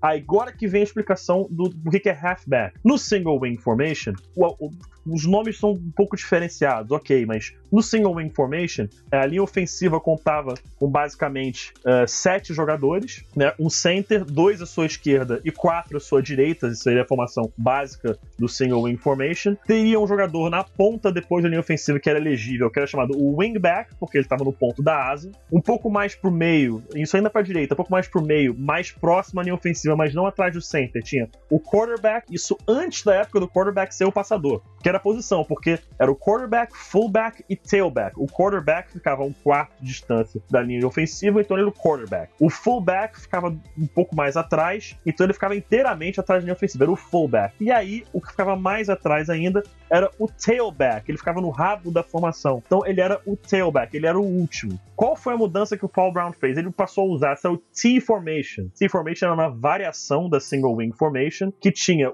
aí já é mais tradicional, os cinco jogadores de linha ofensiva que nós conhecemos hoje. O quarterback, ao invés de ser mais um bloqueador, passou a pegar o snap diretamente do center e começou a assumir primariamente a sua primeira função como quarterback. Nas pontas dessa linha ofensiva tinham, ao invés dos wing ends, que ficavam é, nas wingbacks, que ficavam nas pontas, tinha os tight, agora sim chamava os tight ends, que eles eram ends que ficavam bem próximos da linha ofensiva e poderiam sair para passe. E atrás do quarterback tinham três jogadores, diretamente atrás dele, umas cinco jardas, o fullback que continuava ali e do lado do fullback, um de cada lado, ao invés de ser tailback, agora são dois, então ao invés de ter um só, divide no meio, é um halfback na esquerda, um halfback na direita. Esse halfback era o mais rápido do que o fullback. Então aí esse nome seguiu adiante. O halfback passou a ser o cara mais talentoso, o fullback veio a ser o que bloqueava um pouco mais. Então é por isso que hoje em dia é, durante uns anos atrás ainda se falar, alguns ainda falavam tailback, mas pegou essa expressão de halfback por causa da T-formation. E na T-formation do Paul Brown, é, já nessa década de 40, 50, foi onde ele começou a usar bastante o jogo aéreo, muito mais do que se era acostumado a ver é, naquela época. Inclusive, o Oil Graham ele é visto como um dos maiores quarterbacks de todos os tempos, porque ele foi um dos primeiros quarterbacks realmente passadores da bola. Então, o Paul Brown é mais um técnico histórico da NFL em termos de revolucionar como se joga o jogo. A gente está falando aqui da década de 40 e 50. Você vê como tem tempo que essa, é, é, essa utilização mesmo do jogo aéreo realmente começou a fazer uma parte fundamental do jogo. Então, mais uma mente brilhante aí da liga em Paul Brown, que é o senhor que deu o nome, inclusive, ao mascote do Cleveland Browns, e junto a isso a explicação de por que se chama halfback e não running back. Muito obrigado. Agora, Muito Não bom, é, rapaz, merece, merece os aplausos da rodada. Palminhas. Palmas da Obrigado. rodada. Sensacional, Obrigado, cara. Cara, me enciclopédia. Agora eu sei por que, que existia. Agora eu sei porque existia HB e não RB no Madden. Olha só. Que coisa, não? Vai lá, Vitão, fala do seu nome aí. Bom, ah, o, o PP deu uma introdução aí em como que começou a, a mudar o ataque, né? No começo era tudo corrida, você começou a matar o ataque do, dois running backs e, obviamente, a conclusão lógica é que você começa a passar mais a bola, né? Então, ah, pegando aí um gancho da história, ah, o próximo passo lógico é que os, os- os técnicos, né, os times começaram a criar novas formações ofensivas para tirar vantagem dessa nova, dessa nova onda, digamos assim, que estava direcionando o jogo para o ataque aéreo. E um dos pioneiros desse movimento foi o Don Coryell, que ele foi, não sei se foi o primeiro, mas ele foi o cara que popularizou e tornou isso efetivo, pela formações spread. Ou formações, mesmo não formações spread, formações under center, mas formações que usavam mais de dois ah, wide receivers. Os ataques dele usavam três, quatro wide receivers, uma coisa que hoje é normal, todo ataque usa, mas naquela época era uma, uma anomalia, né? Então era realmente um ataque, foi, digamos assim, o que a gente chama de hoje de downfield passing, né? Aquele passe que você pega a bola, a linha ofensiva vai segurar, fazer aquela parede por um tempinho, seus wide receivers vão estar correndo, correndo rotas em profundidade, e nisso você vai ter muitas opções para ganhar várias jardas de uma vez só. O passe em profundidade mesmo. Quanto mais opções, mais difícil é para as defesas. E isso você tem que lembrar também que a gente está falando num contexto onde defesas não tinham. ah, usavam as formações base, né? Quatro caras de linha, três linebackers, dois cornerbacks, dois safeties. Então, de repente, você começa a colocar ah, três e quatro wide receivers, você começa a colocar a defesa, ah, um wide receiver sendo marcado por um linebacker, ou você força a defesa a puxar os safeties para muito perto. E, obviamente, assim, você libera o downfield passing, os passes de profundidade. Então realmente foi uma revolução na forma de jogar ofensiva. Na época era chamado até de. Foi, chegou a ser chamado de West Coast Offense, mas não tem a ver com o que a gente chama hoje de West Coast Offense. Hoje a gente conhece esse tipo de ataque como Air Coryell. E mesmo que não, o Air Coryell puro não seja mais tão usado, ele é a base de praticamente todos os sistemas de passe em profundidade, de passes longos que você vê na NFL hoje. Então, ah, eu vou dizer que ele foi Uhum. o próximo passo na cadeia evolutiva dos ataques na liga. Foi quando os, os, os coordenadores e os mentes ofensivas começaram a aproveitar essas mudanças que estavam chegando e começaram a aprimorar seus ataques para tirar vantagem delas. Caralho. Cara, eu não dou conta do Google de acompanhar o que vocês estão falando. É, tipo, eu tô aqui olhando Air Coral, Don Coral, não sei o que. Cara, mano, que- muito, é muito mind blowing então isso. deixa é eu muito adicionar massa, então cara. um novo elemento pra, pra, esse- degrau, né? Então a gente saiu das formações Vai dos lá. backs. E claro, né, é desnecessário dizer, mas ah, o, esse ataque do Chargers, né, o Air Coryell, que começou a usar múltiplos ah, wide receivers, também deu origem, eventualmente, à formação nickel, né? E quando você começa a tirar os linebackers e colocar mais jogadores de secundária, justamente para você contrabalancear esse alto número de, de wide receivers, de jogadores que estão indo receber o passe. Que é a defesa que todo mundo usa hoje em dia, Uhum. mas foi aí que surgiu. Mas você. Então, nessa época que dominava a NFL eram os passes em profundidade, né? O downfield passing, vindo do Air Coryell. E até que surgiu um cara, que é o Bill Walsh. Inclusive, ele veio da escola, ele foi coordenador, se não me engano, do, do Raiders, do Al Davis. E ele era um cara que usava muito downfield passing, uh, com os princípios do Air Coryell. Mas quando o Bill Walsh ele foi pro Cincinnati Bengals, ele teve uma... Bengals, né? Isso, isso, bem. É, deu um branco aqui. É, quando ele foi pro Cincinnati Bengals, ele tinha uma situação um pouquinho diferente, que não era propícia para o jogar da forma como ele sabia. O quarterback do time era um cara chamado Vir- uh, Virgil Carter, e ele era um cara que ele não tinha o braço forte que você precisa para um ataque de profundidade. Então ele basicamente desenvolveu um novo esquema. Obviamente não foi do zero, né? Já tinha gente que usava conceitos semelhantes, mas ele foi o cara meio que colocou isso em prática. Ele começou a transformar o que era um jogo de passe vertical num jogo de passe horizontal. Então, ao invés de você ter esses caras correndo rotas profundas e você aproximar o safety e mandar bomba no fundo, é, era o contrário. Você não tinha que uma linha ofensiva que segurasse. Você começava a fazer passes curtos, passes rápidos. E a ideia do West Coast Offense é que não só você dá passes rápidos e passes curtos, como você dá passes para pegar o seu jogador em velocidade. Então, por exemplo, pega o slant. O slant é um passe de 6 jardas, mas se você faz bem feito, o cara pega a bola em movimento, então ele consegue pegar a bola e ganhar a jarda depois da recepção. Então, esse, essa era a ideia. Já que você não tem um cara com braço forte, tem um cara um cara móvel, um cara com ah, que joga mais em jogadas curtas, você aproveita isso montando um ataque pra jogar em torno disso. E, foi, e deu certo. Foi quando transformou o ataque do, do Cincinnati Bengals. E eventualmente, quando ele foi é, coordenador e técnico do São Francisco 49ers, do glorioso São Francisco 49ers, o maior de todos, São Francisco 49ers, é, e foi quando esse conceito. Tô ouvindo, tô ouvindo. É, foi quando esses conceitos finalmente atingiram, digamos assim, o seu auge, né? Porque ele tinha o John Montana, que era um quarterback muito móvel.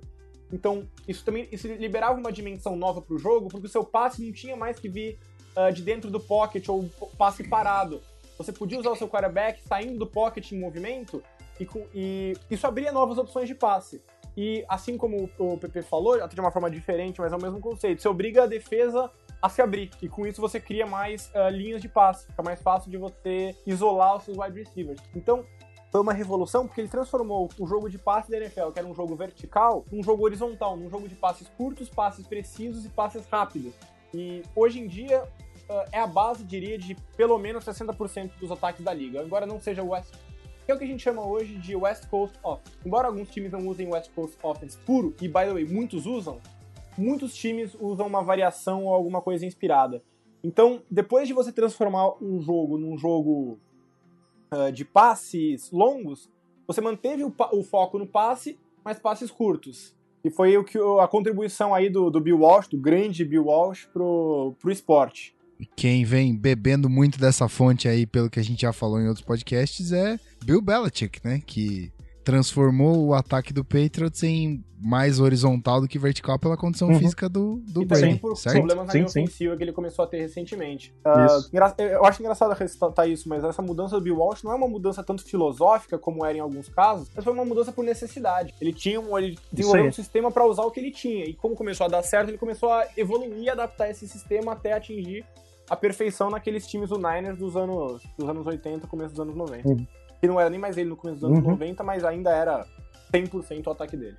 Animal, cara. Cara, e aí, Pete? cara, quem mais podemos falar? Então, tem um aí que tem em comum essa história, tanto do Bill Walsh quanto do Don Coryell, né? Que é o Sid Gilman. O Sid Gilman é basicamente o a primeira grande mente depois do Paul Brown a introduzir esse jogo aéreo na NFL. Essa coisa de procurar os passes de profundidade. Ele ainda não utilizava o Air Coryell, né? Que ele veio antes disso. Ele, ele foi é, head coach do San Diego Chargers na década de 60. Então, foi um pouquinho antes disso. Mas ele já utilizava os conceitos iniciais desses passes em profundidade e também de esticar sua defesa de forma horizontal. Ele é visto por muitos como o principal, a principal influência, tanto quanto é, do Bill Walsh, como do, do Don Coryell para o jogo aéreo. Cada um aí conseguiu uma filosofia diferente, mas ele foi essa influência principal. Né? Um exemplo que a gente tem disso é que o Don Coryell ele era técnico da Universidade de San Diego State no tempo que Sid Gilman era o head coach do San Diego Chargers. O que ele fazia? Ele levava o time universitário dele para assistir aos treinos do Chargers e mostrar: olha como é que é o treino deles, olha como é que é o ataque do Chargers. E com isso, com o tempo, criando essa relação com o Gilman, ele se deixou influenciar e aprendeu um pouquinho desses conceitos de profundidade, é claro, aprimorou isso. Então, mais um dos pais aí dessa mudança da, da NFL para um jogo aéreo é o Sid. E só para o pessoal ter uma ideia de como o Sid é influencial, tem o chamado Coaching Tree. O que, que é um Coaching Tree? É uma basicamente uma árvore é, genealógica, só que de técnico. Por quê? Você pega o técnico que foi o primeiro. Aí dele veio quem? Aí veio esse técnico aqui para esquerda e esse para direita. Desse da esquerda vieram mais esses três que tiveram sucesso. E por aí vai. Você pega tudo isso e o grande ancestral é o Sid Gilman. Olha só quantos nomes vieram. Isso é claro, as conexões são mais complexas, mas eu vou pegar só nomes que no fim das contas o nome em comum único é o Sid Gilman. Vou sair citando. Mike Tomlin, Brian Billick, Jack Del Rio, Gary Kubiak, Mike Shanahan, George Seifert, Mike McCarthy, John Gruden, John Harbaugh, Mike Holmgren, John Madden, Tom Flores, Bill Walsh, Tony Dungy, Chuck Noll, Joe Gibbs, Don Coryell, Al Davis, todos esses técnicos têm em comum o Sid Gilman. Em algum momento, ou este técnico ou o seu uh, é, imediato superior em algum momento da sua carreira aprendeu alguma coisa vindo dessa, dessa, dessa filosofia do Sid Gilman. Então, ele é uma, é uma coaching tree muito extensa Muitos técnicos aprenderam com ele e são filosofias que permaneceram até hoje na NFL. Esse pensamento de que, peraí, passar a bola é uma coisa interessante, não deve ser utilizado raramente, deve ser parte do meu ataque. Então é mais uma pessoa que foi extremamente influente na mudança de como o esporte é jogado nos, hoje em dia. É, o interessante da, tá da questão vendo, da coaching rapaz? tree é que ela ilustra bem um ponto que a, que a gente tá fazendo aqui, que são dos degraus, né? Uh, conforme a, isso foi isso. evoluindo, foi ficando cada vez mais complexa, né? A questão de ser um técnico e estilos de jogo e tudo mais. Então uhum. você começou a ver uh, pessoas bebendo da fonte da anterior, adaptando, e é isso que vai gerando essas isso. ramificações da árvore, né? E isso começou justamente porque começou a ficar cada vez mais complexo tudo isso que estava acontecendo. Exatamente. Que, por exemplo, se a gente for virar e falar que o Mike Tomlin tem um pensamento muito igual ao do John Gruden, isso não, não tem nada a ver. É o Mike Shanahan pensa muito igual à forma com que o Mike Holmgren jogava. Talvez um pouquinho, mas é aquela coisa, todos eles, como o Vitor falou, beberam da mesma fonte, pegaram o que sabiam e adicionaram algo em cima. Aí quem aprendeu com eles, pegaram o que sabiam, botaram algo em cima disso. E é assim que o esporte vai evoluindo. Mas, como a gente falou, todos esses nomes que eu citei rapidamente aqui tem uma pessoa em comum, e essa pessoa é o Sid Gilman. E para fechar, o que dizer de Dick LeBeau? É, o Dick LeBeau é... Ele é, digamos assim, ele é um... Assim como todos esses caras que ele foi falando, eles vão subindo um passo na, na escada evolutiva do futebol americano, alguns dão esse passo pelo lado do ataque, alguns dão pelo lado da defesa. Então, assim como o Air Coryell começou a forçar as defesas a se adaptarem e criou, assim, vamos dizer, forçou a criação do conceito de níquel, você tem, uh, quando começa, não o West Coast Offense, mas não só, quando os ataques começam bebendo na fonte do West Coast Offense, a se tornarem cada vez mais complexos, não só do West Coast Offense, né, de outros, as defesas também tiveram que se, que se adaptar. Então meio que, meio que vira uma guerra de atrito, né? Um melhora e o outro tem que se adaptar, e um tem que se adaptar a essa adaptação, e um vai forçando o outro, digamos assim, a melhorar. E o, e o Dick LeBeau foi um cara muito importante, inclusive pro, pro que a gente pode chamar de, de futebol moderno, não só porque ele teve grande influência nos times do Steelers dos anos 2000, que foram que estão entre as grandes defesas da história da NFL, é a marca registrada do time, e no caso da era moderna do time, né, com esses casos específicos, mas uh, ele foi um cara que introduziu muitos conceitos que hoje são fundamentais para o futebol americano moderno. Então, partindo do, do, ponto de vista que é os ataques cada vez mais complexos, os ataques cada vez mais elaborados, as defesas tiveram que criar novas táticas para contra-atacar eles. E o, o LeBeau foi o pioneiro de uma coisa que é a questão da, da zone blitz, né? Qual que é, a, qual que é o conceito uhum. por trás da zone blitz e defesas uhum. por zona e de blitz em geral, né? O ataque estava ficando muito difícil de você marcar quem recebia a bola. Você tinha que começar a, a marcar o cara que fazia o passe. Já que você não conseguia marcar tantos recebedores correndo tantas rotas e com tanta velocidade, você precisava impedir que o quarterback fizesse os passes, porque os dois, em todo caso, você precisa do quarterback, é onde começa tudo. Então, uh, você começou a forçar uh, blitz e marcações por zona, e a famosa zone blitz, né, que é quando você, você manda um jogador para blitz, uh, resumindo, né, você manda um jogador para blitz, então digamos, seu linebacker, middle linebacker vai para blitz. Então ele vai vir de trás e vai atacar. Só que quando o quarterback lê isso e fala, bom, vai, vai ter um espaço ali no meio que eu vou atacar, alguém da linha que normalmente faria uma, uma blitz, uma blitz não, ele pressionaria o quarterback por natureza, né? Ele volta e ocupa esse espaço. Então uh, você começa a quebrar um pouco o timing dos quarterbacks, você começa a gerar uma pressão extra nos quarterbacks. Então essa foi a forma aí que os técnicos começaram a achar para contra-atacar os ataques. Você começa a atacar o quarterback. Você começa a aumentar a pressão no quarterback, você começa a quebrar o time desses passes curtos, porque com esse Coast Office e esse ataque de passe rápido, você não tem tempo de ler uh, o desenvolvimento da jogada, você faz uma leitura e toma uma decisão rápida.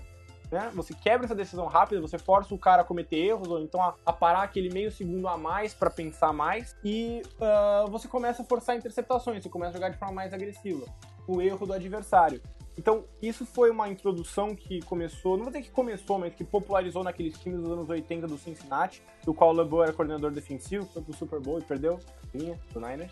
É, e hoje em dia é muito comum você ver é, defesas por zona, ou zone blitz, ou esse tipo de coisa, uh, constituindo a espinha dorsal de 90% das defesas modernas. Você não pode deixar o quarterback ficar confortável, você não pode deixar ele tá no seu ritmo. Tem que estar tá o tempo todo quebrando esse ritmo e forçando o quarterback a, a se adaptar e a, a pensar e jogar a bola antes do que ele gostaria. Então, de certa forma, você pode dizer que as defesas modernas da NFL também começaram com o Dick LeBeau e com esses times do, do, do Bengals. Rapaz, que coisa, não... Zona FA também é história. Também é cultura.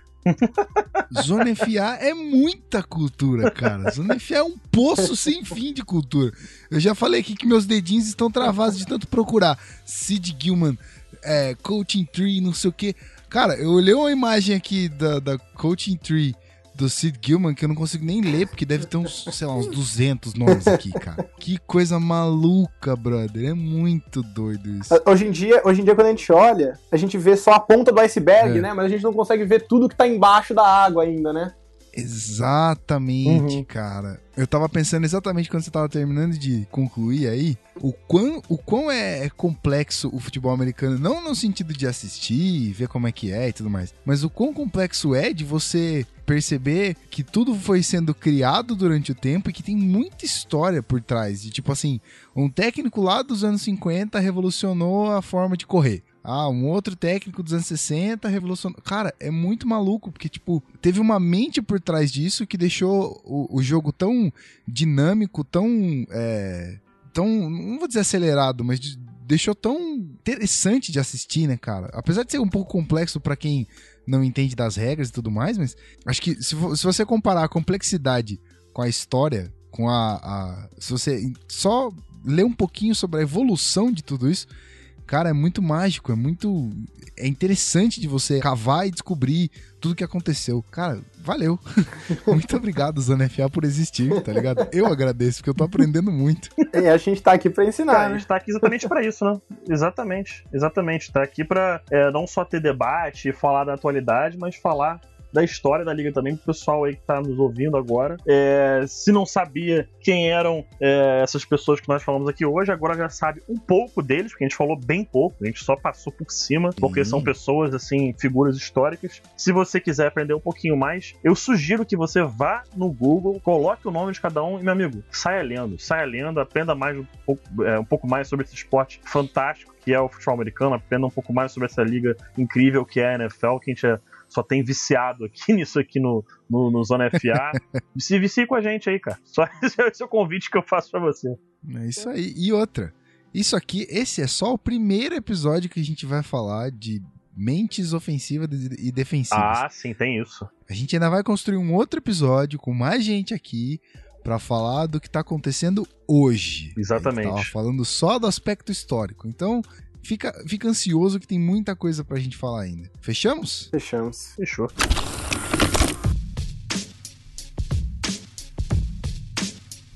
Senhoras e senhores, que privilégio estar participando desse podcast. Você vai me dizer que, ah, você é o host, você tá aí toda semana. Sim, eu tô aqui toda semana e eu não me canso, cara. Eu não me, eu não me canso de estar aqui pra ouvir o que esses mitos têm a dizer. Imagina o quão feliz eu estou de saber que Buddy Ryan, infelizmente, Buddy Ryan veio a falecer essa semana, mas o quão feliz eu fiquei de saber da história desse cara, de saber. Eu, nem, eu não sabia que ele era pai de Rex Ryan e, e Rob Ryan. Não sabia que ele era um falastrão. Não sabia que os outros caras, esses outros nomes que a gente citou, foi- foram responsáveis pela mudança totalmente e, e- e completamente na liga sobre corridas e passes. Então, meu amigo, você, ouvinte, eu espero que você esteja tão feliz quanto eu de estar ouvindo tanto sobre história. E se você gostou, fala pra gente que a gente continua falando. Falar é o que a gente mais gosta de fazer. Não sei se você reparou, a gente já tá no, no nono episódio. São quase. Olha, acho que deve estar batendo aí umas 12, 15 horas só falando. Então, tem assunto, amigo. Tem assunto. Bom, é, acho que a gente falou bastante hoje, apesar do meu clubismo, a gente foi bem coerente com as nossas escolhas sobre, sobre a divisão. Eu espero que tudo se concretize, inclusive que o Arizona Cardinals ganhe a divisão, mas isso é papo, né, para quando estiver começando. Mas muito bom falar de tudo que a gente falou e muito obrigado a vocês dois por estarem aqui, por completarem e complementarem o episódio de hoje com tanta maestria. Então, fica aí o, o- a palavra para você, meu querido Vitor Camargo. Faça sua despedida. Bom, é isso aí, galera. Espero que vocês tenham gostado. Fiquei muito satisfeito aí com, com o resultado desse, desse podcast.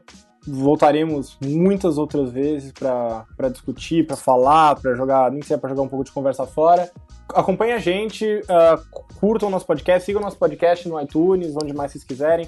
Não esqueçam de fazer review e avaliar no iTunes, porque isso é uma coisa que faz muita diferença para a gente poder continuar trazendo esse conteúdo para vocês. Então, um abraço, obrigado ah, pelo podcast, galera, e até a próxima. É isso aí. Eu vou reforçar antes de passar a bola pro Pete, que é exatamente isso que eu esqueci de falar no episódio passado. Se você que tá ouvindo a gente agora, nesse momento, no iTunes, por favor, encarecidamente, se você puder dar aquelas Um estrelinhas- minutinho, é um minutinho só do seu Isso. tempo. Só isso. Exatamente. Um minutinho só. Perde só um pouquinho do seu tempo. Perde não, investe Um- cinco, um, um minutinho. Um minutinho, só, do seu uma tempo, vez só. Um minutinho só, uma vez só. Só isso. Exatamente. Faz um review da gente, escreve lá. Esses caras falam muita abobrinha. E dá quatro estrelas. Tá ótimo, cara. Porque, assim, quanto mais gente conhecer, qu- quanto mais avaliações a gente tiver, mais relevância a gente tem. E quanto mais relevância a gente tiver, mais gente vem conhecer o podcast. E aí, mais possibilidade de trazer conteúdo novo a gente tem.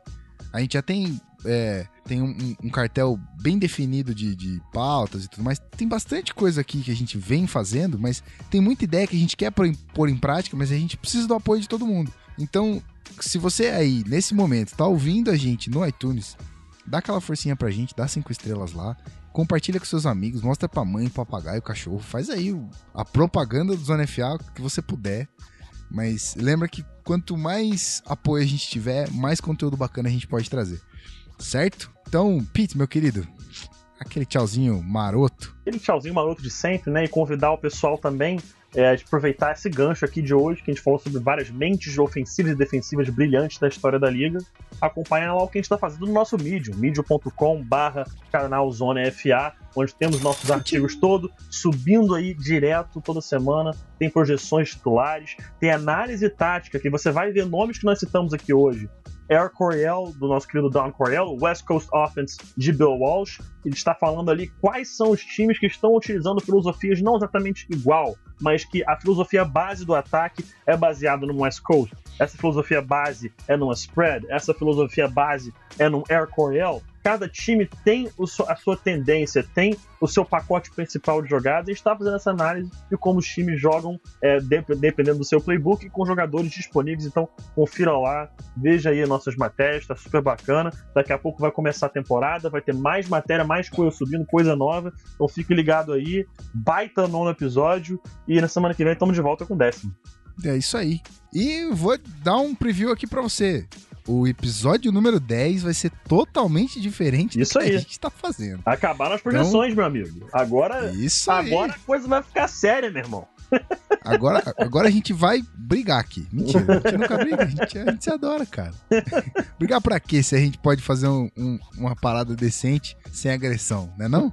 É muito aí. amor aqui, o podcast é só amor, rapaz. Isso aí, rapaz. Muito amor rolando.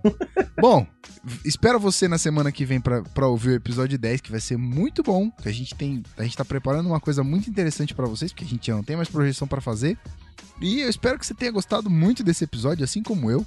Episódio número 9. E eu vou reforçar mais uma vez: se você não segue a gente nas redes sociais, no Facebook é barra Canal Zona Futebol Americano. No Twitter é o nosso arroba Canal Zona FA. No Segue a gente lá no Medium. No Instagram, Oi? tem Instagram também pro pessoal aí. Pô, é verdade, eu esqueci disso. Arroba Apesar do Instagram.